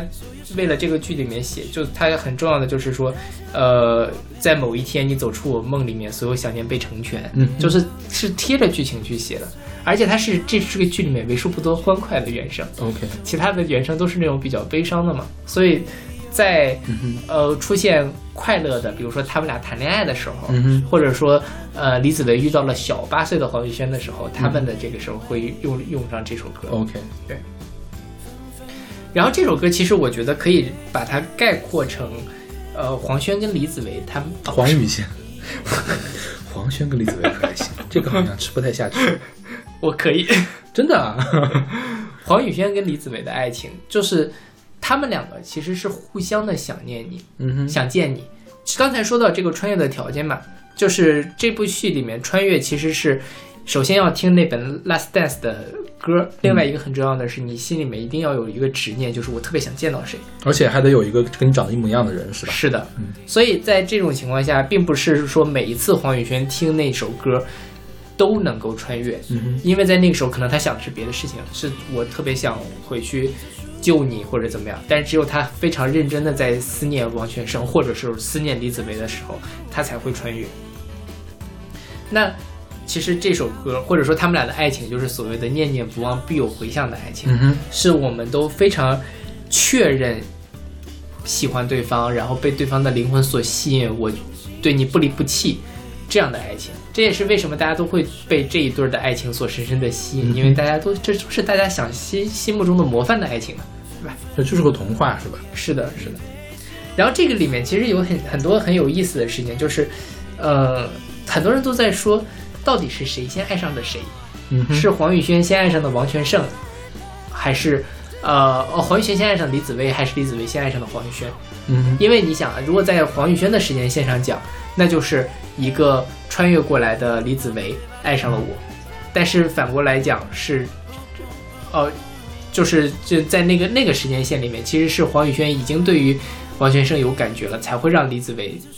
喜欢上他。嗯所以他这这就是说，我没我们没有谁先谁后，而是情不知所起，这个一往而深的这样的感觉。嗯就《牡丹亭》里面其实也是讲这个生可以死，死可以生嘛，就是我特别想你，然后我做梦就是就就做了个春梦，然后就死掉了，然后正主来了，我就又把我给救活了这么的一个故事。嗯哼，其实很多时候真的能讲出来很具体的，说我为什么喜欢你，或者说我是哪个时刻喜欢你的爱情，它往往并不是我们理解的最崇高的爱情。嗯嗯，当然这个要求有点太高了，所以就为什么说这是一个童话嘛？这两天有一个特别有趣的八卦，也不是有趣了，就是，呃，有就是撕网上撕逼，有一个呃男明星叫做张明恩，他演过《河神》，我、你看过《河神》吗？看听说过，就那河看神过一两句，河神的男二，嗯哼，嗯，然后呢，呃，他当时跟徐璐谈恋爱，徐璐就是《甄嬛传》里面的那个玉娆，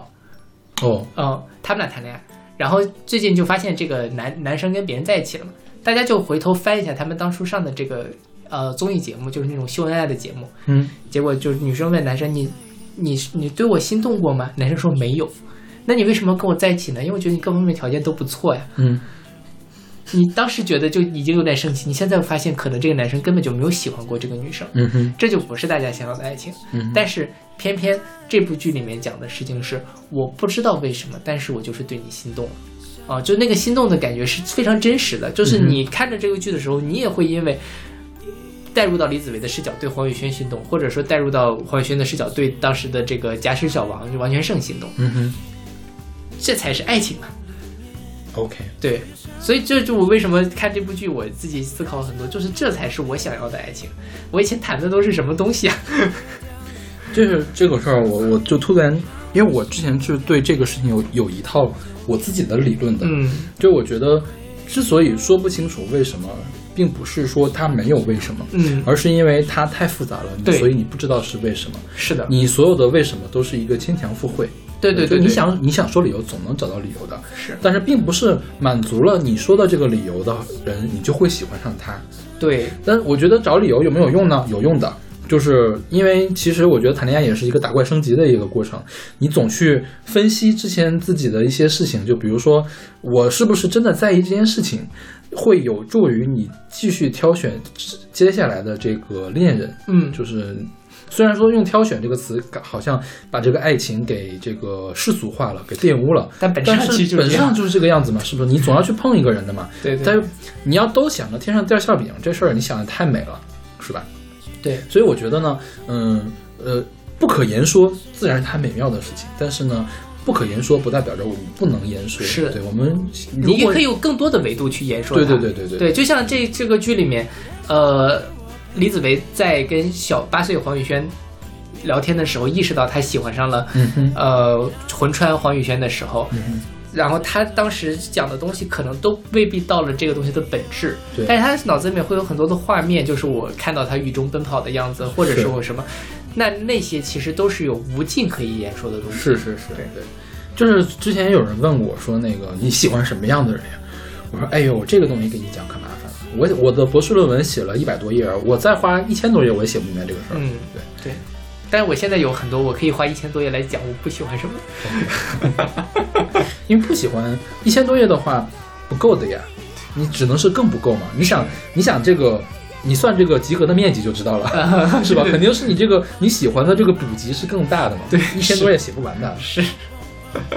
然后这剧里面其实还有一个特别，一会儿我会就在莫俊杰那一趴，就下一期了，应该是我们会就讲另外一种，或者说我之前所经历的所谓的爱情会是什么样子。然后就这里这个剧里面特别好玩的一件事就是，每个人其实都在喜，就是因为每个人都有一个 copy 嘛，都有一个备份。那我很清楚的知道我喜欢的是你，而不是他。比如说对于李子维来说，他非常确定他喜欢的就是魂穿黄宇轩，而不是李子，而不是陈韵如的本体。嗯哼反过来讲，对莫俊杰也一样，当你从一个阴郁的女生变成一个阳光开朗的女生之后，我觉得我好像就不喜欢你了。嗯我们刚才没有说过，阴郁的女生就是陈韵如，然对后开朗女生就是那个黄宇宇轩对，是。呃，所以其实就是可能他们造型都没有变，长相更不会变了，一个嗯演员演的嘛，嗯而且他既然是一个魂穿的设定，但是你就能很明确的知道，如果我是他，我也会觉得这中间有奇怪，可能我也只会喜欢其中一个女生，而不喜欢另外一个女生。嗯嗯，所以很多时候我们会觉得说，OK，长相当然是重要的，但是其实对于一个相处来说，长相只是那个，我觉得最初的那个筛选的门槛儿吧。嗯哼，但是即便是长相一样的人，或者是怎么样，最终其实能够让你们在一起，真正你是能性爱格上对是吧方是性格，嗯哼，是你以及你们在一块儿经历的那一些回忆，就是你们一起做的事情啊之类的。 OK 反而长相，我觉得越来越不重要了吧？ OK，嗯，然后我我这儿再发表一个，就是跟这个剧没有什么关系，嗯是我的看法哈。嗯，这个事情李那个叫什么李子维发现他不喜欢陈韵如而喜欢黄宇轩，是因为他知道了，他意识到黄宇轩是另外一个人格了吗？意识到了，意识到，如果他没有意识到的话，我觉得他不会有这样的区分。嗯哼，是吧？就比如说是我的话，我不知道有魂穿这回事儿。如果我喜欢了黄雨萱，黄雨萱突然变成了陈韵如，我不是会去说我不喜欢你，而是说我会去帮助你发生的事了。我觉得这是一个比较正常的一个体现。对对，当然当然这个剧并没有在讨论这件事情了，但是我只是说可能作为一个呃现实中更可能出现的一个状况是这样的。但是其实，在现实中出现的状况很有可能是这样，因为你出现了一个变故，而变成另外一个人之后，我很可能就不会再喜欢。就是这因为喜欢的东西会被消减，消减到一个阈值之后啊，一拍两散。是这对样的对对，就可能我，比如说我，呃，本科时候的小马是一个那样的人，嗯就是一个相对来说可能比较开朗，相对来说比较容易招人喜欢的人。对，但我读了博士之后就会很对相很对不来招说人喜阴欢郁对，是啦。然后我现在又是就是我这个博士毕业做了博士后之后，可能又是另外一个样子。嗯哼，那在这种情况下，我觉得当初喜欢我的人很难喜欢上现是在的我。那反过来讲，现在喜欢我的人会喜欢以前的我吗？我觉得也不一定。是的， 对呀、所以这就是说，OK，我可能不并不是说，其实我是有另外一个小马，嗯其实我是有一个星位的人穿越到了我的身体里面，或者怎么样，并不是这个样子。但是其实可能就是不会再喜欢了，嗯哼但这就是我人生经历的一个特别大的变化。嗯哼， 对，在这里面其实很很有意思的一件事情就是，即便你说，呃，李子维经历了那么多，这呃，然后再见到黄宇轩的时候，已经是一个老李了，对吧？嗯哼很老很老的老李。嗯但是我我觉得可能他们最终能够在一起，还能够继续在一起过下去，是因为他的精神内核没有变化，嗯哼，他被黄宇轩喜欢的那些东西其实一直都没有变化。嗯哼，因为可能是这样，黄宇轩和陈韵如他俩差的实在是太远了，他差的远的程度远比那个本科小马和博士小马差的远的一个程度要大得多。本科小马，呃，博士小马虽然说没有原来那么开朗，但本质上还是小马，就对是对关键的对地方都没有变。对但是陈韵如和黄宇轩，这真的就是两个人，对，没有没有办不太好妥协的一个状况，相当于是的，是的，对这个事情，其实我们一会儿可以在陈玉如那一趴再详细的讲，就是嗯是这两个人到底有什么区别？对，嗯哼以及到底哪一个是，就是大家为什么会喜欢一个，不喜欢另外一个 OK。。但总之，我觉得这个就是我，就是张巡小朋友在跟我推荐这部剧的时候，他嗯说我其实有点怕给你推荐这部剧，就觉得你看了之后会心淡了，对于谈恋爱这件事情，什么叫心淡哎了？就是说不会那么不相信快。爱情了是吗对， ？OK，就因为你你看到过很美好的爱情了，嗯哼那你对爱情的要求就会更高，那就不是谁都可以在一起了。这其实是这其实是好事呀。就我总觉得你就是呃我随便的要求很低，然后到很抓马的，后面撕心裂肺的，你对不对对，是更对难受吗？是的，是你的，我觉得你宁肯就是多空几年，然后留着找到一个合适的嗯，对我，比较惊讶的是，你居然是在现在的时候才发现这一点。我一我一直都以为你早就成长了呢。我觉得这是很中肯的批 评。没有批评了，就是我这我我自己还觉得蛮是蛮蛮惊讶的。你这么说是对，我因为我，所以我看这部剧之后，我就想，我之前都在干嘛呀？ OK，哦当然有时候也是，呃，一会儿我们在讲孟俊姐那时候，我可以讲一讲我的爱情，因为过去的爱因为情我觉得你是这样，你一方面呢又很着急，其实一方面你要求他又很高，对，就是如果你像我这样，我要求没有那么高的话，就是有很大的宽容度的话，那就都还 OK。反正说他再差，只要差到不超过那我的种底地线步就行就可以了，就对可以一直走下去。然后你又，其实我觉得你要求蛮高的，是啦，事儿很多，是啦，就是虽然说你每次在跟我讲你的前任怎样怎样怎样怎样，呃，好像是他们都那个样子，那我一听这个人都烂成这个样子，你们一开始怎么开始的呀？但其实我觉得你呢是。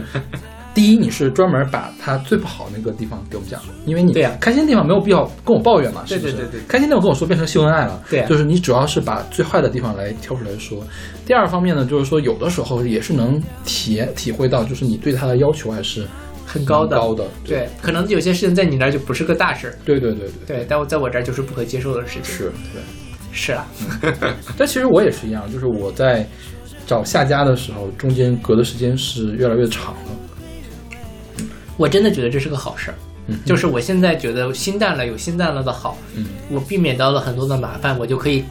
更好的去等待那个属于我的黄宇轩，那个属于我的李子维出现在我的面前。嗯对，否则的话，可能就是本来已经什么了，结果发现哦，本来李子维已经好不容易千辛万苦找到了黄宇轩，发现她身边有男朋友，嗯哼，就多累多演了一集的时间，多麻烦呀，对吧？嗯哼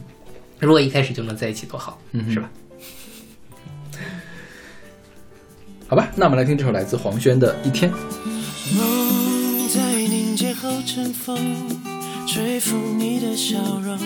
停留很久，像回忆的魔咒。当情绪在降落，出现满天星空，那颜色太斑驳，像漩涡。相遇那天就定格了永远，一句再见。铺垫时间，在某一天，你走出我梦里面，所有想念被成全，孤单时候有我陪。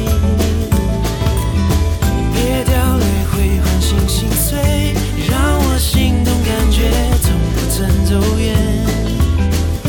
会有一天，同个星空下依偎，说着晚安哄你入睡，而思念无归人way。分分合合后也会兑现了心愿，想见你每一天。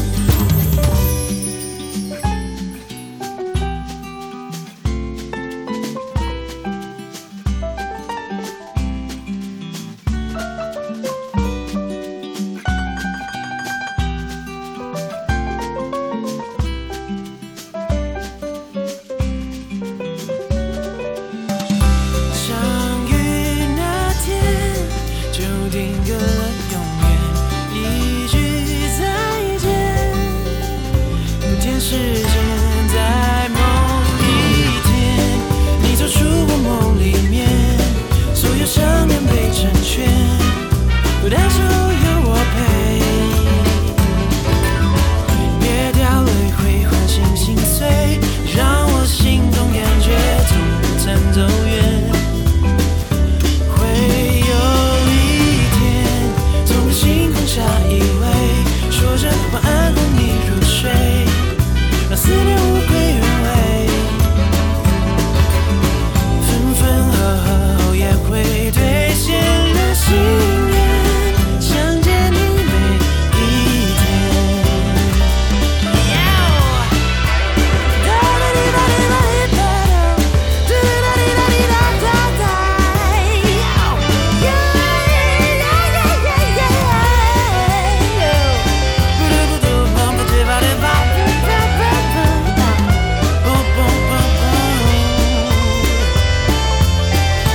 在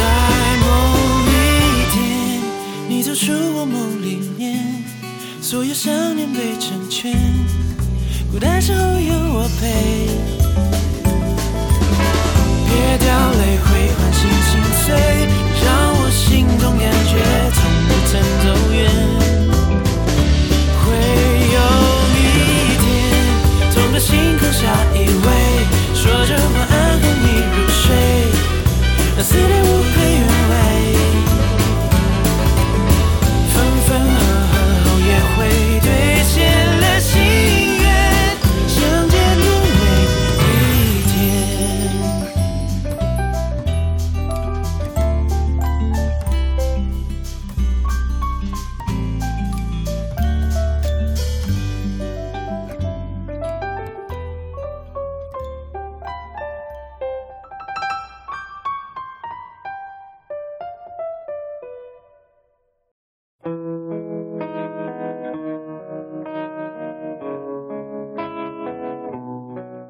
现在这首歌是来自五月天的《拥抱》，是出自他们一九九九年的专辑第一张创作专辑， OK，拥抱是台湾国语的标准发音吗应该是。 ？OK，对嗯，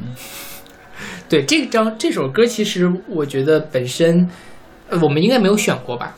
我没印象。好像是没有选过。嗯这首歌是我非常非常非常非常喜欢的一首歌，然后它这这首歌在这部剧里面出现的也很打动人。嗯哼，就是它其实是一个王全胜的故事。嗯哼，刚才我们就是我们这这期节目会分成上下两期，这期节目我们其实就是来讲这个黄宇轩跟李子维的故事。嗯哼其实本来我是想接下来就去讲陈韵如跟莫俊杰他们两个的故事，嗯哼但是因为这个时长的原因，就是是不太好就你给中间断一下不太合适。对对嗯对，所以我们就把这个王全胜，因为事实上，真正王全胜本体的故事跟其他四个主角的故事是分开的。是对，那我们就把它放到这个地方。他可能是唯一的工具人，是吧？这对，这其实是一个很很很好很好探讨的、很值得探讨的一个问题。嗯一会儿我们再来讲。呃，王全胜这个人是一个，呃，二零一零年在台湾的宜兰上高三的一个小孩儿。嗯哼，然后呢，他是一个男同性恋，嗯哼他爱着他班里的一个，哦，但一那是阿杰学长，那他应该高二，那哎学长高三的样子吧，嗯哼反正爱上了他的一个同学。嗯哼，然后这个阿杰学长平时跟他关系也很好，嗯然后就经常给他这个就是完全是经常给他加个油啊什么的。嗯然后后来，呃，他就给学长表白了，嗯学长就拒绝了他，嗯哼而且学长不仅拒绝了他，还找了一些其他的同学把他堵在男厕所打他。嗯他就很生气，因为他看到一开始以为是别人说他是死娘炮、死 gay 之类的，但是后来发现他的学长也出来打他，嗯这些人是学长把他叫来的，嗯他就很生气，就去强吻了他的学。后来王全胜就跳海自杀了，嗯哼，然后因为他跳海自杀了，所以二零零三年的李子维就穿越到了他的身上，就开始了他后面的过程。 ，OK，就是所谓的这个夹心小王，但是事实上真正的王全胜的故事就这么长。 OK，这个部分实际上是在这个剧第八集的开头，一个五分钟大概的一个默片，嗯哼，它一直是这个配乐，没有其他的台词，所有的台词都是以字幕的形式打在啊、上面的。 ，OK，然后最后就是说，王先生在跳海自杀之前的那个之后的那个镜头，就是说，大概意思是我多希望未来有一天喜欢一个人不是一件罪恶的事情。嗯哼，对。然后后来这部剧因为呃过审的时候没过过是吧审的时候，大陆这边就没有被剪掉他了们剪掉了，然后他又出现就是专门做了一个蓝色初恋的番外，其实就是把这段摘出来，最后加了一这是王全胜的故事，相当于是为大陆观众去补足了一下整个的剧情，否则的话你会觉得哦，这个王全胜是怎么来的？嗯哼，他为什么李子维会穿越他身？整个的这个剧情是断裂开的。嗯哼，但是这个事情出来之后，整个的故事就会变得更合理一些。嗯哼，但是还是很工具是吧这事儿我自己倒不这么觉得了？OK，嗯，嗯因为毕竟它并不是剧情的主线，嗯哼，嗯，然后其我当时想过这个问题，就是如果我要拍一个王全胜的结局，嗯我会怎么拍？嗯哼，其实是挺难的，因为如果你想，如果我要做一个俗辣的大团圆的结局，就是 OK，等整个剧结束了之后，时间线改变了，大家发现给给一块王全胜的镜头，说他也开开心心的活在这个世界上，甚至于到了二零一九年就已经可以跟男生结婚了嘛，在台湾。但是我觉得这是不是有点太童话、太美好了？嗯哼，因为理论上来讲，呃，在这部剧里面有这样一个设定，就是说，当一个人的灵魂穿越到另外一个人身体的里面的时候，另外就是原本那个身体的灵魂是能看得见的。嗯哼，他在这里面有那个所谓的心房的概念嘛嗯，哼就是，呃，当黄宇轩穿越过去的之后之后，那陈韵如的身体其实一直关在他的那个脑心房里，嗯他是能够共享黄宇轩的记忆，他也能够，甚至于后面他是他们俩是可以进行对话的，就是黄宇轩穿越过去之后，发现陈韵如在做一些他认为不好的事情的时候，他是一直在向他喊话的，他们俩之间是可以对话的，嗯哼，但是在这里面其实王先生从来没有出现过，是吧，对，所以其实我普普遍认为，就是说王全胜的灵魂在他跳海自杀的时候就已经死了，嗯哼，而李子维只是恰好的睁开了眼睛，然后把他的这个灵身魂体灌了进去是吧？不是对把对对他身把他身体给占用了，把他身体借用了，对，但是他的王全胜的灵魂其实已经消失了。嗯哼，那如果我如果拍这个剧的结局的时候，我也不会让这个王全胜在活过来。嗯我觉得它过于美好，而让这个故事也显得有点不真实。哼，OK，但是我会想说，其实我还想蛮交代一下这条线的，比如说他们，呃，比如说黄宇轩跟李子维去参加二零一九年的这种同婚合法的这样的庆祝活动，然后看到王全胜的父母也去参加了。嗯可能王全胜本身不会出现，但是这个我觉得其实也是一个交代嘛，就是说，因为其实王全胜这边出现的就是他那个学长以及他他爸他妈两个人。哼，嗯哼，那当王全胜跳海自杀了，假设他真的死了之后，这个家庭该怎么做？其实我觉得可以稍微的带一笔，让大家知道这个人没有被忘记。 OK，哦，这个其实我觉得是编剧上的一个东西。如果这个剧归根结底，他没有想讨论 LGBT 的议题，，对，如果你强行的加了这样一个结尾，相当于是我非得要插一脚 LGBT 的那个议题，嗯，其实是稀释了我本来想讨论的那些东西。对，所以说，我觉得呢，这一段设计其实本来已经是迫不得已的一个设计了。嗯，我必须要说一下王先生怎么来的，那我就安排一下这个事情。所以我觉得它并不是一个多么高明的一个设计，嗯，这个类似就是情节推动不下去了，机械降神一下，嗯这个就是机械降神，没有什么好说的。所以你最后其实也没有必要去安排它的结局。嗯，那这个机械降神其实是这个戏剧里面写作的时候比较容易用的一个手段嘛，就是 OK 你剧情无法推进的时候就来这么一下子。我其实不是很喜欢这样的一个设定。你像《天龙八部》的那个扫地僧，嗯他怎么就冒出来了呢？对早干嘛去了呢？就是很不合理。就其实王全胜这个东西呢，他对于整个的剧情的影响几乎没有。他他本身他是同性恋也好，他他是其他的什么也好，他是他是异性恋也好，自杀了也好，对整个的这个剧情是没有影响的。是，所以说他其实是一个多余的一个角色，只是为了让逻辑上看起来连贯，我迫不得已才加了这样一段。而且其实主创们也是在尽可能的淡化它的存在感，甚至都没有给他做台词。所以为什么要做成默片，就是就是想淡化它的存在嗯。我觉得倒不一定，我自己的想法跟你不一样。嗯我觉得就是他，他可能更像是说，这就是王全胜的前世，我就是想简单给你交代一下，所以他会把它做的跟正片的风格会不一样，嗯哼。包括他的那个滤镜也是不一样，他那部分是因为我觉得前世这个事情呀、是生插进来的，所以我觉得这是他写作的一个瑕疵，嗯就是这个其实他编剧的一个败笔的， OK，就是是插进来的一个东西。嗯，但是有没有更好的解法，我不知道，我不知道能不能写得更好，这可能也是他们能想到的最好嗯的对办法对对但他但我们绝对不能说这是一个好的一个完美的一个对解决的方案。对对对对对对。其实，如果要说你能想象一个办法，你把你或者是把王全胜跟台南那条线再引进去，或者怎样，会让这个故事变得更复杂一点，或者是说，总之你让王全胜跟其他四个人有点交集，嗯，这个都 OK。你天降一个王全胜这个事儿，我对觉得并就不好了。嗯，我明白你意思，嗯就是纯粹从这个戏剧创作上讲，它不是一个，也这对这也是为什么大家都会质疑他是这个剧里面的工具人嘛，对对吧？对，就是小王的事情就没有人关心了吗？就是假如说你你从这个你从一个 LGBT LGBT 支持者的角度来看，他这个剧涉及到这一个东西，你会觉得。他是在为你发声，或者是嗯怎样的哈？他你会觉得这个还挺 OK 的，但是你从你跳出这个角度来看，这个是不是在蹭热点呀？ 是吧 OK 对，就会会有这样的一种感觉，我对觉对得对，是吧？是是是。 对，不过我我自己倒是什么，因为这一段就故事本身其实是挺感动我的，嗯哼，为什么呢？就是有几个，一个是它其实，我觉得你无论蹭热点也好，还是怎么样也好，你愿意去触及这个题材，在整个现在的华语的影视剧创作里面，依然是一个值得被赞赏的事情。在我看来，哈，嗯哼，呃，就是，而且它其实并没有讲它是一个简单的，其实它本质上并不是在讲王全生的爱情，而是在讲王全生的处境。嗯哼因为其实呃，一方面是他在这五分钟的剧情里面讲被霸凌，嗯那其实，在后面呃，李子维穿越回来之后，他跟他的父母之间有一段很短暂的对话，嗯哼，就是说，呃，呃，他这个他他爸爸跟他妈妈之间的聊天，他爸他爸爸就说：“哎呀，你不要太关心，不要太在意了。他溺水其实可能不就是个意外嘛？你看他现在不挺好的。”他妈妈说：“就是因为你平时对他要求太多了，所以他才怎么样。”我觉得这其实也是在埋一个伏笔，就是试图去丰富王全胜这个形象。当然丰富还不够，还有一个就是在一开始的时候，嗯，我后来才明白这个剧情，就是，呃，呃，这个王全胜的妈妈去跟呃黄雨欣说，因为他们要给这个王全胜办葬礼嘛，办告别式，就说其实王全胜以前都特别的孤僻，他遇到了你之后，他才会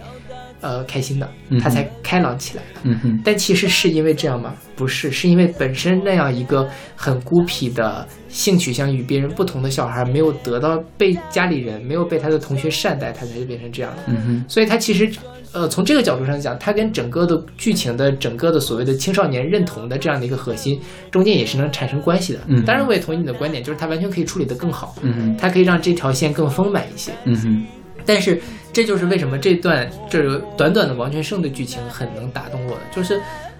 这样的一个小配角，大至少编剧也在试图去传达他们想告诉大家的，并不是说 OK 简单简简单单的我们要尊重同志平权这样的口号这么简单，嗯它是很具体到了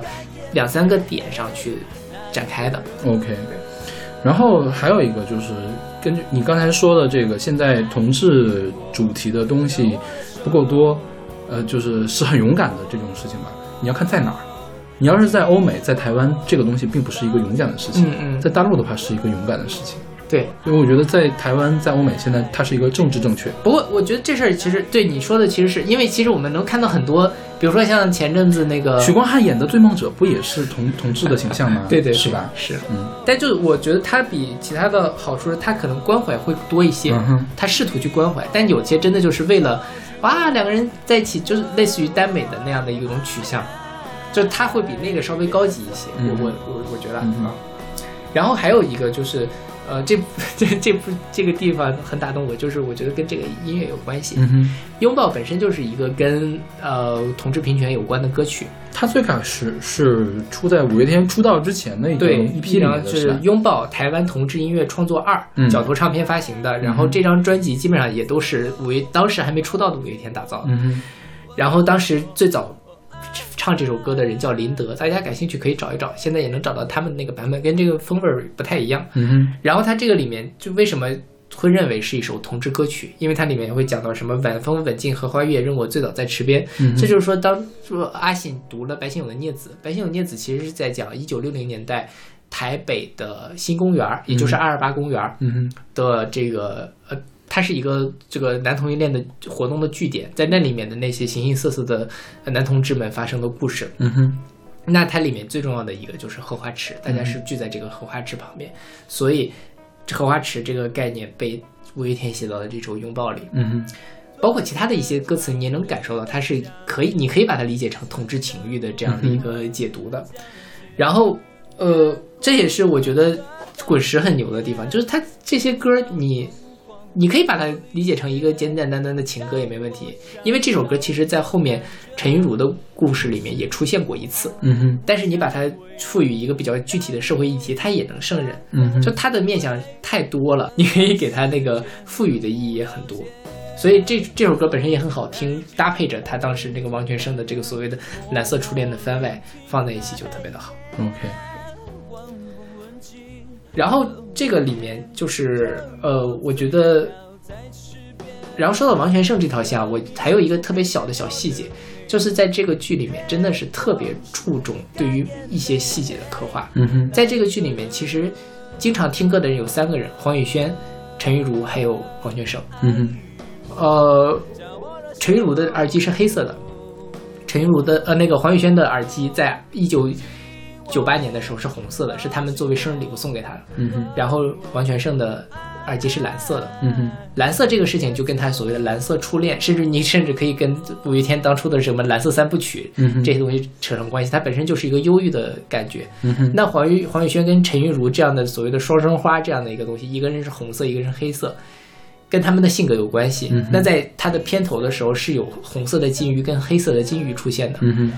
它其实就在隐喻着这两个人和主角的关系。 ，OK，呃，莫俊杰捧着一个黑色的金鱼，觉得捧住了，结果发现没有，金鱼死在地上。嗯那李子维一直在找这个红色的金鱼，嗯哼，就是他，你就这些东西，可能你在看第一遍的时候完全不会注意到，嗯哼但是你就有很多可以琢磨的地方。 OK 你一旦去知道了，你就哇，好用心，好惊喜。 OK，对，这个是需要花钱花时间的。我觉得大陆可能钱花得到了，但是钱全都给了这个演员，或者是对给了对对给了发给了宣发。是。对，真正在制作上投的钱反而就，其实这个能需要多少钱呢？其实就是他们偷出来说过，这个《多少钱想念你》这部剧的，呃，成本一集大概不到一百万人民币， OK，就是属于在大陆非常非常低的成本，是呀，但是它能做出来近几年大陆剧都没有的细致。是，嗯嗯然后还有一个事儿，就是在这个里面，就刚才说到审查了嘛，就是嗯在大陆这边爱奇艺播的时候，其实是把整个的王全胜的这个部分给剪掉了，嗯哼所以大家看的可能会有点没头没尾。嗯哼那其他的其实他还剪掉了一些别的，比如说像偏向政治的那种什么呃旗帜啊之类，嗯我们就不说了。还有就是在呃谢之奇，就是那个呃班长，嗯他虐猫啊那种比较血腥的，包括他自己在那里对着陈韵如的照片自慰的这样的镜头也被剪就了。他杀人的那个留下来是吗？对，杀人的留下了，但是这个这虐猫可能那个画面确实有点吓人啊。嗯嗯，还有就是在一开始的时候，王全胜跟黄宇轩他们两个在二零一二年在一起的时候，嗯呃，是因为那天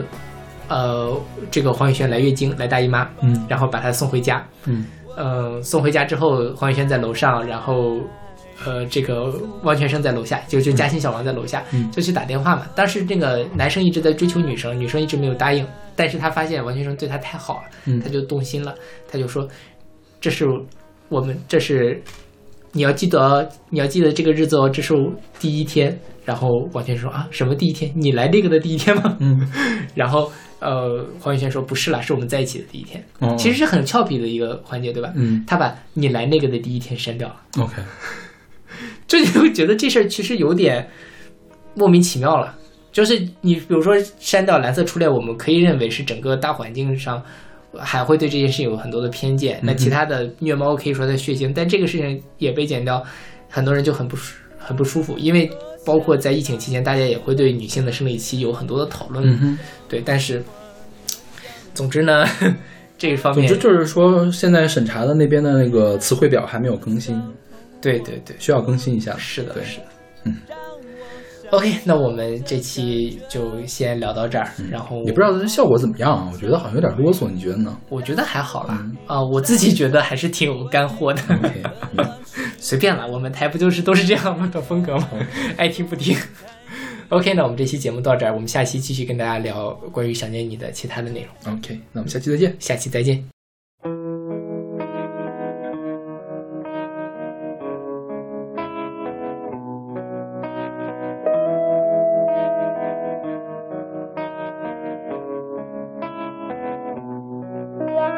脱下长日的假面，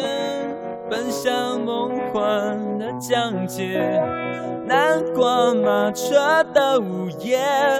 换上同框的玻璃鞋，让我享受这感觉。我是孤傲的蔷薇，让我品尝这滋味，纷乱世间的不了解。昨天太近，明天太远，默默聆听那黑夜，晚风吻尽，而我也让我醉倒在池边，等你清楚看见我的美。月光晒干眼泪，那一个人爱我，将我的手紧握，抱紧我，吻我，我爱，别走。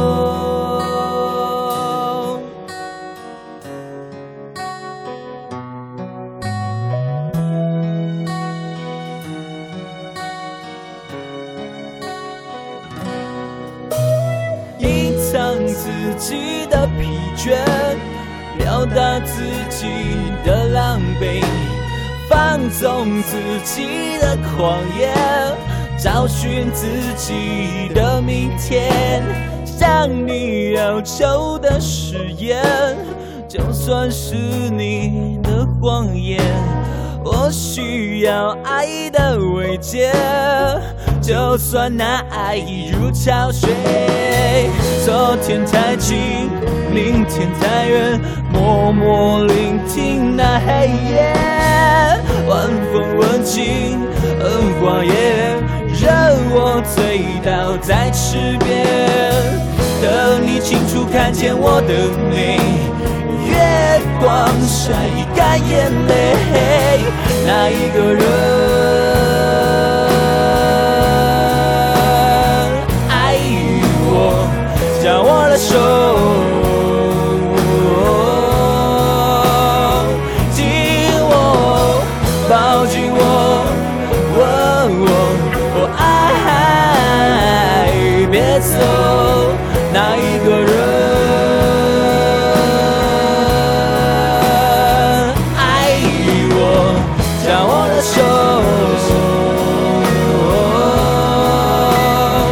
紧我，抱紧我，吻我，爱，别走。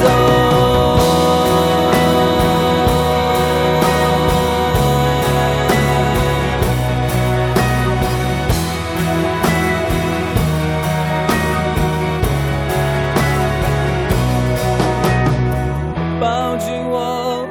吻我，哦爱，别走。抱紧我，吻我，哦爱。